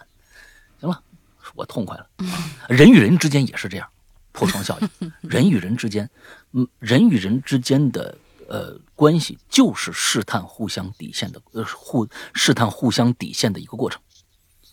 就是你有一天对着对方啊，我对着对方做了一件我本不应该做的事儿，对方没有反应，你不知道对方怎么想的啊，对方没有反应，就这么过去了，你下次还敢干这个事儿，你接着干这个事儿，这就是破窗效应。就是一个试探底线，等到对方容忍不了了，但是你们的这个这个窗户已经破的几乎全破了，那就没没有没有没有挽回的这个余地了。人与人之间也是这么样一个一个状态，所以这是人性导致的破窗效应。来，下一个，好，下一位，这位同学叫拒绝。嗯 Hello，石阳哥好，玲玲姐好，我是去年听《哈喽怪谈》小雪篇刚入坑的九八年的萌新，干嘛要强调岁数啊？真讨厌！多好啊嗯！也不知道什么时候能听到小雪宇宙啊，好期待呀！当然，《Hello 怪谈》和以前的《鬼影人间》我都在补课呢。好了，闲话不多说，开始进入正题。我家呢是住农村的，家里的窗户外就是一个很大的院子，窗户是有两个把手左右对称的那种窗户，嗯呃，一小个一小个的。嗯、哎，人家们都有落地窗，呃，人家家呀都有落地窗，我家呢就是落炕窗，嗯，因为我家的窗户是连着炕的，嗯。一般农村的窗户基本都是这种结构。哎，窗户内侧呢是一根根的钢筋，一是可以防止我小时候调皮直接从窗户摔进院子里，再有呢就是起到防盗的作用。嗯，这件事现在想起来，或许啊我已经内心毫无波动了，但是细想起来，还是忍不住会打一个冷战。当时吓得哭得有多惨，就代表对我的印象有多深。嗯那时候上幼儿园的时候，那会儿呢，我有一个十分要好的女孩儿，呃，是朋友、同学还是青梅竹马不知道啊，叫琳琳，树林的林。嗯因为家庭原因呢，他是住在他姥爷家，也就是我家后面一排屋的，跟我家对齐的那个。因为两家离得很近，所以琳琳每天都会跑到我家来玩儿。但时间一久了，我就有点好奇，琳琳家是什么样呢？终于有一天，我提出我也去你家玩呗，琳琳就同意了。于是那天放学，我俩就屁颠屁颠的跑到了她家玩。嗯，农村的房子一般都是四间：主卧、次卧、厨房，再有呢就是放杂物的一间。但是在琳琳家里，除了说的那四间房，他家的院子里竟然还单独多了一间小屋。哦，那小屋很小，也就差不多十平吧，嗯甚至，呃，甚至不，呃甚至不到十平那么大吧。嗯去的时候呢，就看到琳琳姥爷正端着一个碗走进小屋，推开门，嗯，然后把门关上。片刻，就听到了小屋里传出了骂骂咧咧的声音。我很好奇呀、我说小屋里是什么呀？嗯孩童时代不怕人的性格，让我有了想要进去进去看看的念头。我就问琳琳：“那是谁的小屋呀？”“嗯，我太老了。”我说：“那那啥，我我能进去看看吗？”琳琳就打开了小屋的门。小屋除了一个炕和一些简单的家具，其他啥也没有。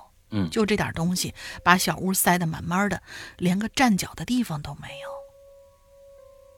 那个老婆婆就半躺在小炕上，白色的头发胡乱耷拉在他脸上，我看不清他脸，只能看清他的嘴角和下半张脸褶皱很深，并且那半张脸显得很苍白，但是却能看到他的眼睛。就像是藏在草丛里密切注视一切的捕食者一样，炯炯有神的，充满警惕的。他盖着一床很大的黑被子，不知道是因为炕太小，还是还是被还是被子太大，总给我一种很压迫的感觉。看到我们，他突然用极其嘶哑的问我：“你们是谁家的小孩啊？”哎呀，老太太都已经不行了，快，我 你得那个嗯没有这么大气力啊！嗯就是太姥姥是姥姥的妈姥姥的妈我的意思是他，他啊啊啊！我你们是谁家的小孩儿啊？哎，这差不多啊。我的意思是他他炯炯有神的，证明他精神好像应该还可以。嗯嗯嗯，我是忘了我当时怎么回答了。嗯，是回答和没回或者没回答，我都不记得太都记不得太清楚了，只记得莫名的恐惧感突然就袭来。只见他慢慢的从被子里拿出了一个苹果，来，吃个苹果吧，不凉。嗯声音极其的沙哑，我几乎都听不清他说啥了。我我就战战兢兢的接过苹果，嗯，不等说谢，我就跑出了小屋，跑回了自己家。到现在，我也不清楚自己为什么会害怕。但之后，我每次都去琳琳家院子里玩，时不时的就会听到那小屋里传出来嘶，呃嘶哑的剧烈的咳嗽声。琳琳说：“太姥姥其实可喜欢小孩了，我一直跟太姥姥睡，她每天都会给我苹果。但是这两天她咳嗽的很厉害，就不让我再进去了。嗯随后的几天，太姥姥的咳嗽越来越严重，在我家都能听得到。而这种现象也只维持了一周。就在那一天，我从幼儿园回来，一直吃到晚，一直到吃晚饭，却都没有听到他的咳嗽声。本来我还想呀，太姥姥病是不是好了呢？不咳嗽了呢，也就没当回事儿。等吃过晚饭，我在炕上玩弄，呃，在炕上玩弄着幼儿园发的水彩笔时，窗子拉着窗帘呢，但不知道为啥，呃，窗子当时拉着窗帘儿，但不知道为啥。我掀开窗帘，放下水彩笔，朝窗外望过去，就看到月亮很亮，照在院子里。我就把头放在两根钢筋的中间，观看院子里的景象。冬天的院子显得格外的萧瑟，风刮的院子里的东西吱呀乱响。很快，突然有个什么东西飞到院子的大门旁边。这个时候我就从，哎，很快有东西，呃，就为什么很快？就是这时候突然吧，有个东西很快速的飞到了院子大门的旁边。这时候呢，我就看到从门缝里挤进来一个什么玩意儿。哎，我仔细看了半天，好像是一个白色的灯笼吧。不光是白色的灯笼，慢慢慢慢的，又出来了一只手。半个身子，还有一条腿，从门缝里就那样一点儿一点的钻了进来。当他的四肢都钻进来之后，最后也把脑袋从门缝里慢慢扯进来的时候，我才发现，那居然是林林的太姥姥。我吓坏了，恐惧的睁大了眼睛，却不敢出声，眼泪都吓得不由自主的流了出来。我就看见他佝偻着背，一只手提着一盏白灯笼，一只手拿着个圆圆的东西。一开始他还走得很慢很慢，突然他好像就看到我从窗户里正在望着他似的，闪。他好像，他好像看到我从窗户里正在望着他似的，突然一下就闪现，唰，突然一下就。突然一下就闪到了我的眼前，sorry 啊，我我顺一下这句话。突然，他好像看到我从窗户里望着他，就像开了闪现，唰的一下哦，就来到了我家的窗户跟前。他不是直接跑过来的哟，是直接闪过来的，一下子就出现在我家窗户左侧的墙那边。先是把脑袋探过来，看着我，然后身子一点一点的从窗户左侧慢慢移动出来，看着我，笑了笑。那一口没牙的嘴巴让我觉得更加的恐怖。接着，太姥姥就做了一个嘘的手势，然后缓缓拿出一个苹果，来，吃苹果吧，不凉。这是我猜的，因为他什么也没说出来，只是嘴巴动了动，让我感觉是这句话。我吓得急忙躲回窗帘后头，吓得哇哇大哭，就这样整整哭了一晚上。嗯，父母怎么哄都哄不好。到了第二天，我就听见后屋传来了吹唢呐的声音。好了，故事就到这儿结束了，绝对是本人的亲身经历。虽然我经历的灵异事件屈指可数，屈指可数，但还是希望有机会再次投稿。最后祝石阳哥越来越帅，呃，龙玲姐越来越嗯哼，嗯，哈喽怪谈越来越火，越来越奶丝还行，越来越 nice，奶丝啊。那个，我我觉得啊，是这你们各位，他这个就特别像那种农村经常流传的那种恐怖怪谈的。就很有嗯那个氛围时候的那种那那那种感觉，我我觉得还还挺。不过我是觉得大家，我们现在的这个榴莲里边啊，很多的主题不一定是恐怖的，不一定你你要灵异的，对不对？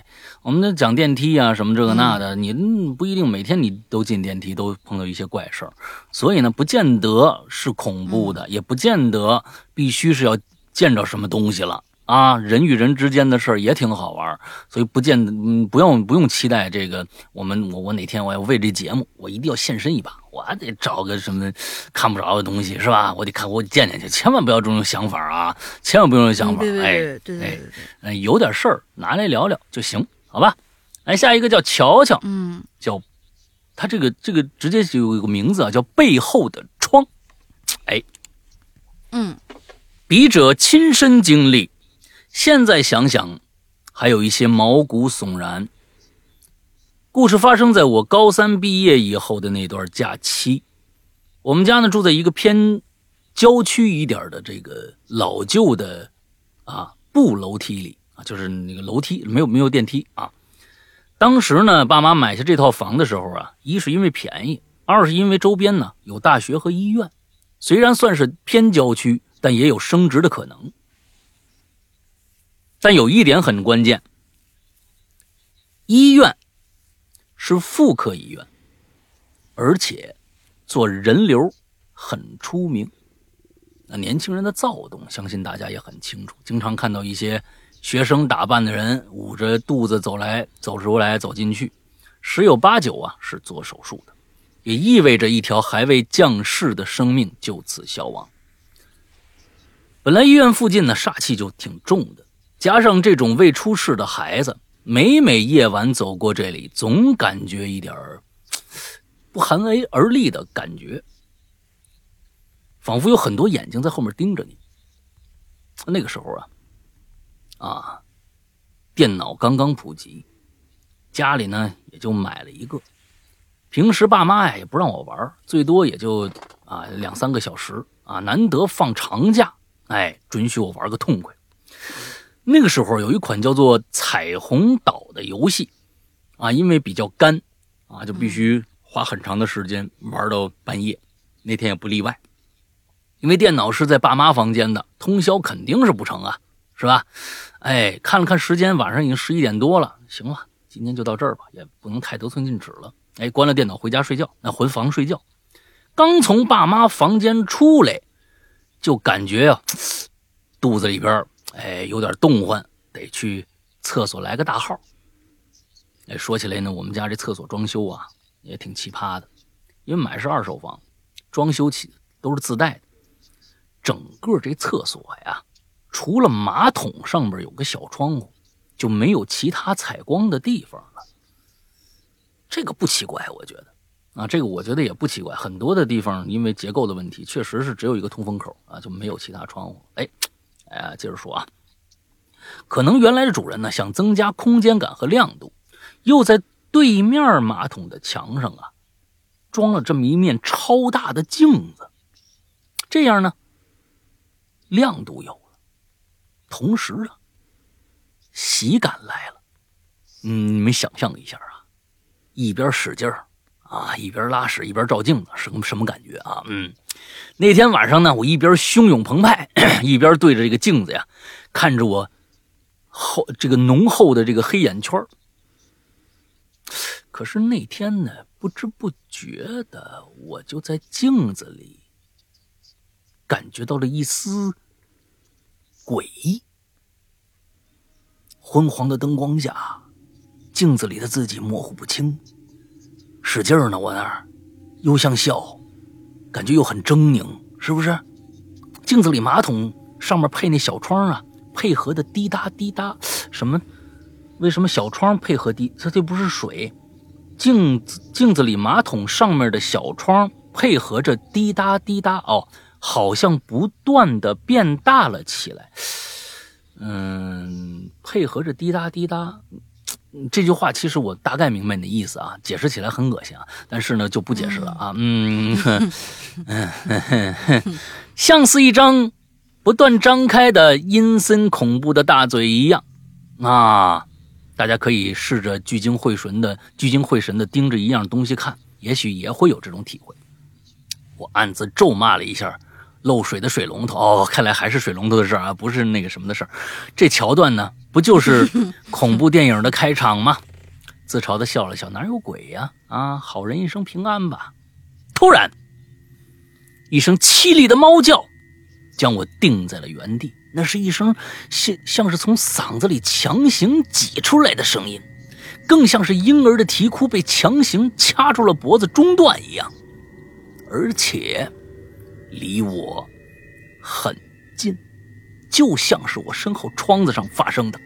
我一时间汗毛倒竖，猛地回头一看，你们猜怎么着？喜嘛都没有。哎，我不断的安慰自己啊，说不可能有什么的，是不是？我们家四楼是吧？而且呢，外边也没有什么能爬上来的地方，一定啊，是一个楼与楼之间的这个声音呢，传到我耳朵里了。不要自己吓自己啊！一边想着，一边哼着小曲儿啊，一边使着劲儿，一边给自己壮着胆。当时我爸妈都已经睡了，一看表，呵，差四分钟十二点。还在哼歌呢，哼着哼着就不对劲了，我就隐约听到从窗户啊上面那窗户啊，就传来了女人的哭声，越来越清晰，听起来呢，就像着，就像是穿着高跟鞋从。楼下的广场，一边哭一边叭叭叭叭叭叭叭叭叭，夹在幽怨的呜呜呜呜呜的声由远而近，向我这边走过来。我真的是一身鸡皮疙瘩都起来了。大半夜谁受得了这个呀？干嘛呢？失恋呢还是勾魂来了？想想赶紧啊，走人吧。走人之前记得擦屁股啊！我心想被窝最安全，那不擦也罢。嗯啊，他还是擦了啊。什么鬼？当时时间是十一点五十八分，倒霉的是，哈哈，我刚才我收回刚才这句话，周围没纸。哎呦天哪，这是一个这是一个搞笑故障，周围没纸啊，都在洗手台下面的柜子里，那也不远呢，应该。这个时候我已经你起来拿一下，就起来拿一下嘛，你撅着屁股拿啊，这没事的，我告诉你啊，我以我的经验啊。这个时候我已经刻意的回避镜子里的东西了，尤其是我上面的那个那扇窗户，就是他害怕从镜子里看到反射那窗户上有什么东西，我生怕一不小心啊从镜子里面看着什么，鼓足勇勇气，撅着屁股，你看，用的是相同的体位吧？嗯，撅着屁股找到纸巾，拆开，呃，低着头拆开包，一边擦屁股一边心想：没事没事啊，我也没做什么亏心事肯定不是来找我的。过路的啊，可能看着我这个这个我这个形象比较搞笑，过也就是看看啊，没事没事嗯，当时我提起裤子准备走人的时候，窗外又传来东西了，声音了，愣是逼着我生生的待在了原地，还是那个哒哒哒哒脚步声，过呀，这次换成男的哭了啊。嗯，像是在后边追那女的，那男的，我操！我当时脑子一片空白呀，下意识一看，十二点整，啊！我脑子嗡的一声啊！平时再不信邪，我也我也心惊胆战呐！啊！我所有打开错厕所门的勇气，都在这精准的时间以及三段哭声里被蚕食殆尽。啊，他本来开始还想能出门呢，现在被吓得出不了门了。我望向厕所黑漆漆的磨砂玻璃门。等一下，我想问问啊，玻璃门有黑色的磨砂的吗？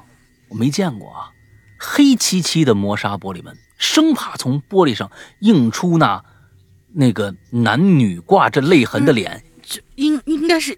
应该是里边有灯，但是外面是黑着的吧？我是这么解决，因为以前我们家那个厕所也是玻璃门，外边我们进进里屋上厕所，外面不开灯的话，看那玻璃门就是黑乎乎的。我我也老怕上面印出突然印出什么，比如说一只手啊什么之类的，以及呃以及又似猫又似婴儿的哭声，我再也不敢想下去了。人吓人，吓死人！我不断的安慰自己，可能是附近大学的那个情侣吵架吧，我估计就这个，就恰好的猫猫发情了，我估计也是这个。可是这精准的时间如何解释呢？碰巧了呗。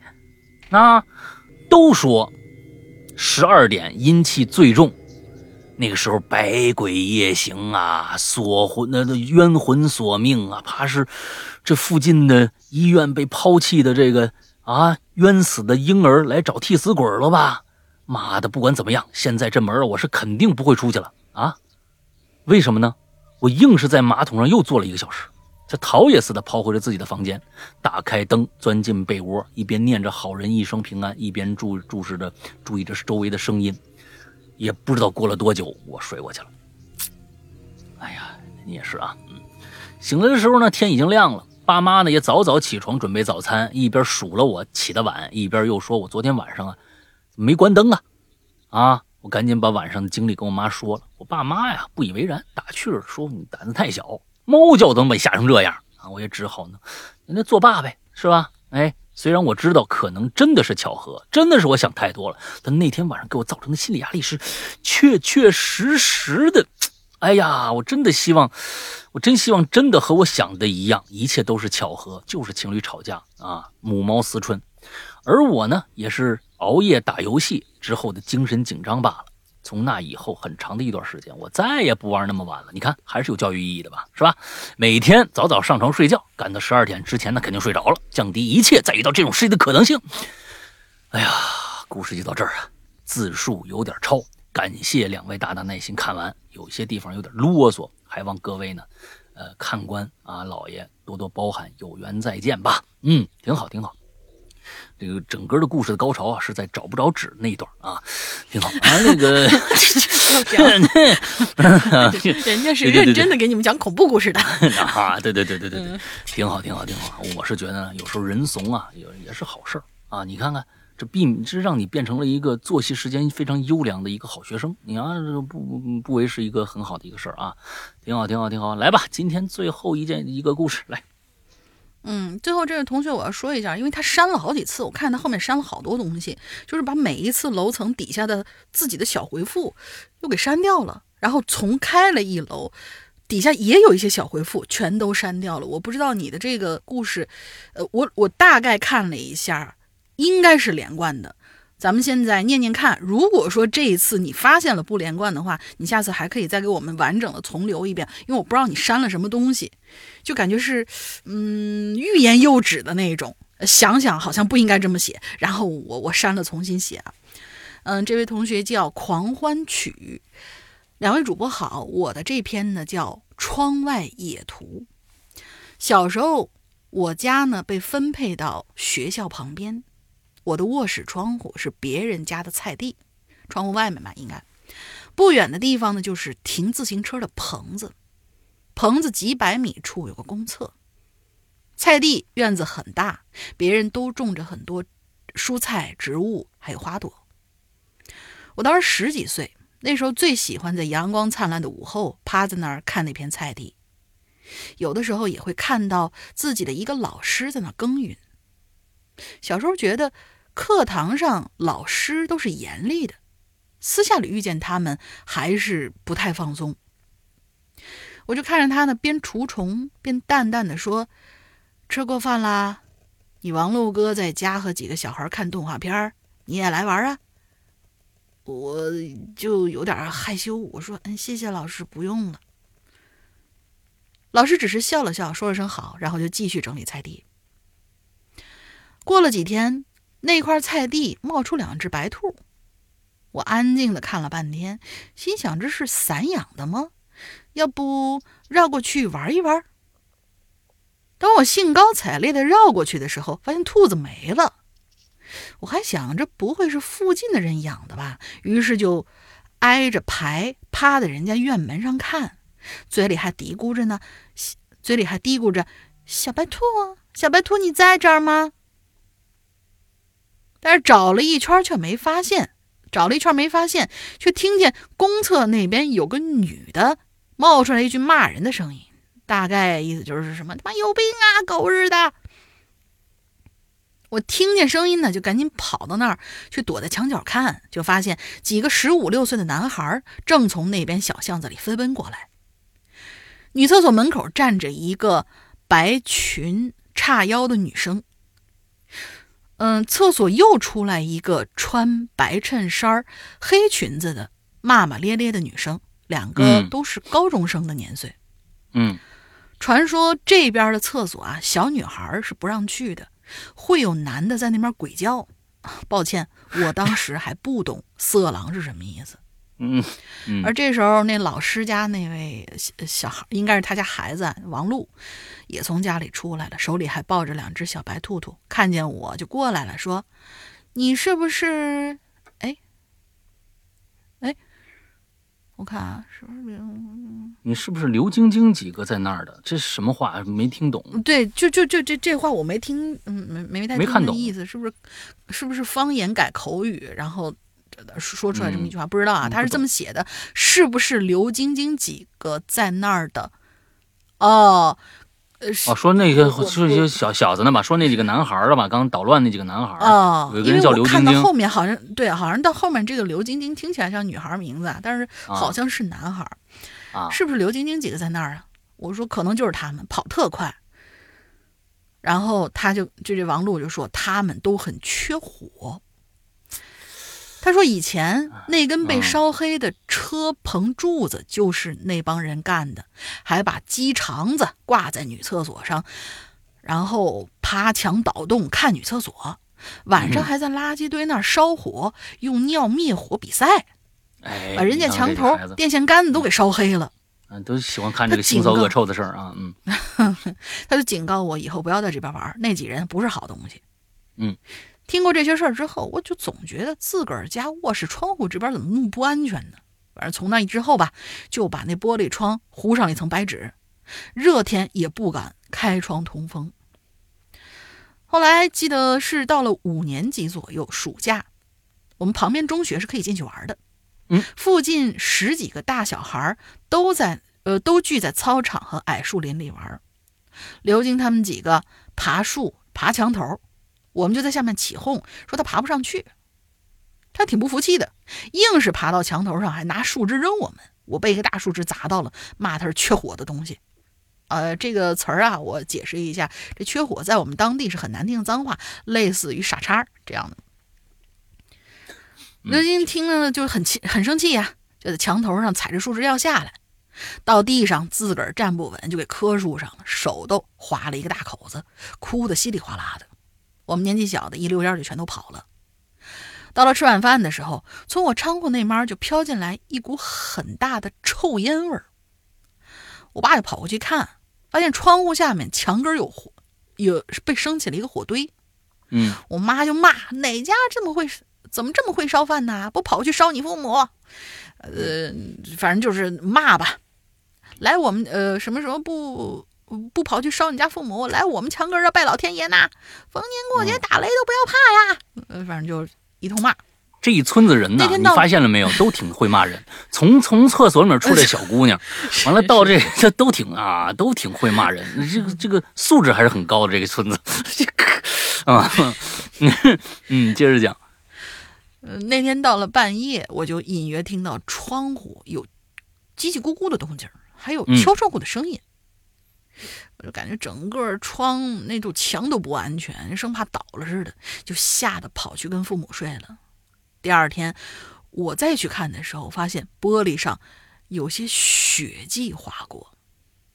啊，说这刘晶晶啊，她比我大五六岁，她爸是初中物理老师。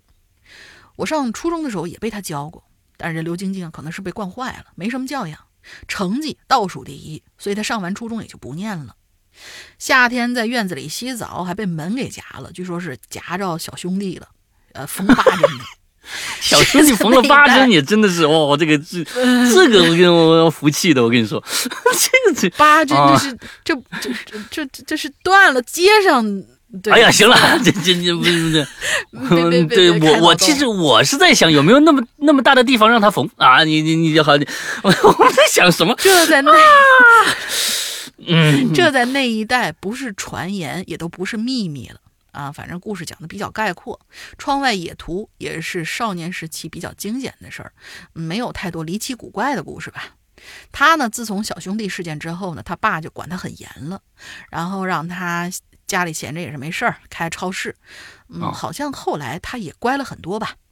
有的时候回老家，无意中碰到他，还是会故意搭讪，可是我从来都不理他。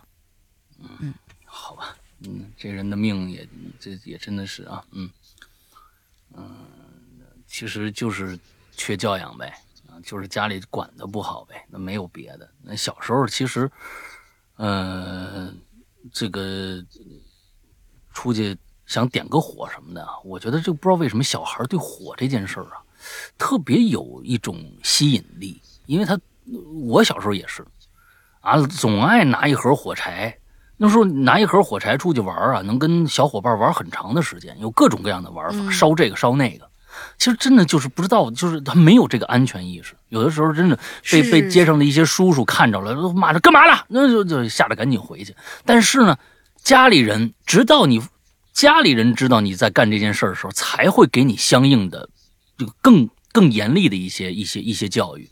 必须说，你火是不是不是能经常玩的？那那你说，那女厕所能不扒扒女厕所能能是能是能干的事儿吗？绝对不能干啊，对吧？那那关键家里人要是第一个要是知道了还不管，那就更是家里人的事儿了。小时候这父母真的是比老师重要的多，真的。父母一个好父母，虽然这个父亲是教物理的，但是并不见得老师就能教育出好孩子。这个不是绝对的定论，啊，好多的孩子，我我过去，因为我们家就是教家属大院的，哎呦，有好多的老师的孩子，真的有吸毒的，啊，有就出去打架被人抓的，真的，这这不是不是，嗯，不是说是很罕见的事儿。我们那儿就起码我的生活当中就有两个是因为这个这个事儿就进去了，有一个现在已经不在了，啊，吸毒就就没了，那，就就是这样，家里面没办法。嗯，好吧，今天听了这么多窗外的事儿啊，下一期呢，我们还有还是关于窗外的事儿。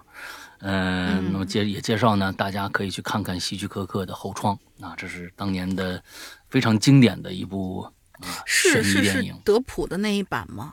啊，当然不看德普那一版了，啊，德普就没有看过那版是吧？德普没有拍过《后窗》，德普德普没有拍过翻翻拍过《后窗》。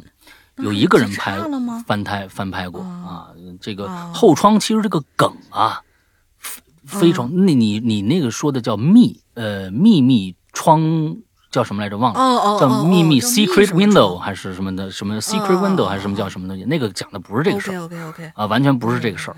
所以呢，其实这个梗被好多人用过啊，只不过结局中间发展的不太一样。真正的翻拍有一个。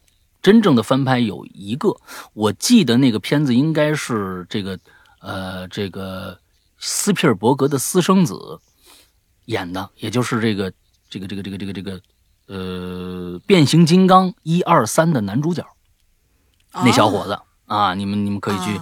呃，翻译找一下这个这一版，应该我记得应该是真正的翻拍，但是也有点不一样。最牛逼的还是那个希区柯克那是他的私生子吗？对不起，我又八卦了。嗯，是的，是的，是的，随口一问，是的，是的，是的，是的，是的。好吧，那大概就是这个样子啊，嗯，大概就是这个样子。那么今天我们刚才这个。小白兔也留了是吧？哎，我们就今天就不用不用不用再多说了。接下来说一下我们的这个进群密码啊，不是不是这个会员啊会员，嗯，我们的会员在我们自己的 A P P 里面啊。现在呢，刚刚在最前开始也跟大家说了，我们呃在全网同步更新。呃，这个半真半假的周先生，完了之后呢，更新完了以后，呃，如果还对我们的节目感兴趣，我们接接下来又是一个短篇集，叫做《他人事》，是一部非常呃阴暗恐怖的那样的一个黑色主题的 恐怖短剧，会在我们的会员专区里边啊就独家的放出。之后呢，怎么样去 下载我们的 APP？苹果和安卓都可以。苹果就不用说了，App Store，那个这个安卓呢，因为商城太多了。首先你在你的手机的自带的商城里面，千万不要说其他的啊，自带的商城里面，官方商城里面看看有没有。如果没有的话，就请去下一个叫豌豆荚的这样的一个商城，在里面搜索“鬼影人间”四个字，是我们的老名字，是我们的老名字，不是现在的 Hello 怪谈。鬼影人间是我们之前的那个名字。鬼影人间，搜索完了鬼影人间以后，搜到我们的 APP 下载就可以了。进去以后呢，你能看到很多的免费的节目，包括我们现在听到的榴莲，包括我们的奇了怪了，还有一些小故事啊，免费的，还有一些长篇是免费的。剩下的还有一个单个的收费的一些短小的故事，还有一些长篇的故事。同时呢，在 APP 的下方有一个叫会员的这样的一个专区，点进去以后是需要付费才能打开的。打开请大家注意，你付费打开会员的这样的一个专区以后，它刚才我说的那些单独付费的小故事和长篇，还是需要你你付费的，并不是买了会员全部都能听，请大家一定注意这个啊。完了之后进去以后，会员专区里面有大量的故事，这里面的故事百分之八十是为呃会员度身定做的，也就是说只有会员才能收听的啊，包括我和龙玲的一个两个两个人的专区，每个星期都会更新一期节目啊，包括呃怪藏，每个星期都会有个短小精干的小故事啊，包括长篇、短篇各种各样的故事吧，呃，等着大家，里面包括有恐怖的啊，也有鬼的。啊，比如说那鬼的很很很很那什么呀？最近做的唯一的一个有鬼的故事是《咒怨》，啊，嗯，就是对，没错，就是日本的那个《咒怨》，嗯，而且这个《咒怨》跟电影，嗯，大家我不知道对《咒怨》了不了解啊？那《咒怨》其实它那个电影的第一集、第二集还有美版，对吧？有很多现在《咒怨》出了那么多的系列，它最原始的清水从拍的那个呃第一集和第二集这两个啊，其实不是《咒怨》的正传。他《咒怨》的最开始的那个正传那个故事啊，就是其实是一盘录像带，电视也没播过，是发行的一盘录像带。当时日本就做这种东西，用拍电视剧的方式去拍这种恐怖的录像带，当做发行，不在任何平台去播放，只发行录像带。其实最第一个，呃，最原始的那个故事是第一盘第一盘的录像带，所以呢。其实我们做的这个《咒怨》的这个故事是第一盘录像带的事儿，可能你们都没听过，就是你们可能就是只看过电影版的，可能都没了解过最开始那个故事。嗯，挺压抑，挺血腥，挺恐怖。嗯，总之，呃，恐怖的也有，鬼的也有，没鬼的也有，还有一些本格推理的。啊，一些故事，比如说管系列之类的，嗯，大家里面有非常丰富的一些内容等着大家去收听吧。那大概就是这个样子。那么，如果在嗯整个的过程当中啊，呃，你们遇到一些比如付费啊，或者是我们内容上的一些疑问的话，还可以去去加我们的一个号。这个号呢，我希望已经成为会员的人都去加一下。因为它可以把你拉进我们的会员群，会员群呢，时不时的，第一个，第一个，大家可以在会员群里面啊讨论一些事儿；，另外一个，还会时不时的，嗯，有一些小福利给到大家，比如说在半真半假的周先生，呃，这个出之前。我呢就会把一些小片段啊扔到群里面，让大家提前享受一下。比如说这种小小的福利吧，哎，大概就是这个样子。这个号呢是一个绿色图标，可以付费，也可以聊天的这么一个社交软件的号啊，请大家记一下，叫“鬼影会员全拼”，“鬼影会员全拼”，大家记住了啊，去加一下就 OK 了。那么大玲玲还有什么想说的吗？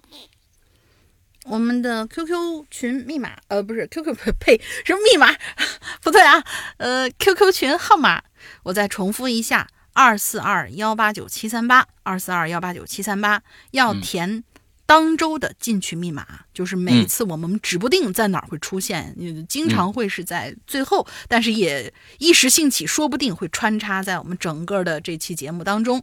但必须是当周的进去密码，填入进去以后，就可以有机会进到我们的 QQ 群里，跟大家一起玩了。所以刚才我说的会员群和 QQ 群是不一样的，会 QQ 群，呃，刚才说这个 QQ 群是所有人都可以去申请加入的。不过呢，我们这是一个两千人的大群。所以基本上现在已经在处于已经饱和的状态了，没有几个位置了。所以我们会进行严格的筛选，确保你进到这个群里边，嗯，是真正的想跟大家一些鬼友们进行一些交流，呃，聊一些电影啊，啊，完了之后游戏呀，啊，或者什么样的东西吧，恐怖相关的一些东西啊，啊，灵异相关的一些东西都可以，没问题。但是呢，我们为了为了让大家进去以后少几个那样进去就发广告的人。啊，我们看到发广告人，我们也有群规是要踢掉的，啊，就所以就是啊，是一个纯粹的兴趣交流群，不收费啊，不收费。你们看到的现在有很多冒充我们的群，都是进去要钱的，所以那个群肯定是假的，而且是只有几十个人那种，那肯定就是假的。你看，我们这是一个两千人的大群啊，请大家一定注意这个，好吧？那么今天的节目到这儿结束了，祝大家这一周快乐开心，拜拜，拜拜。哎，你今天没有被？被斩首是吧？你感觉到很很开心吗？呃，今天没有没没有没有那个那个那个死法，是不是缺了点东西啊？这不是你让你攒肥一周，下次来个更惨烈的，啊，这这行吧，好吧？就这样，拜拜。拜拜。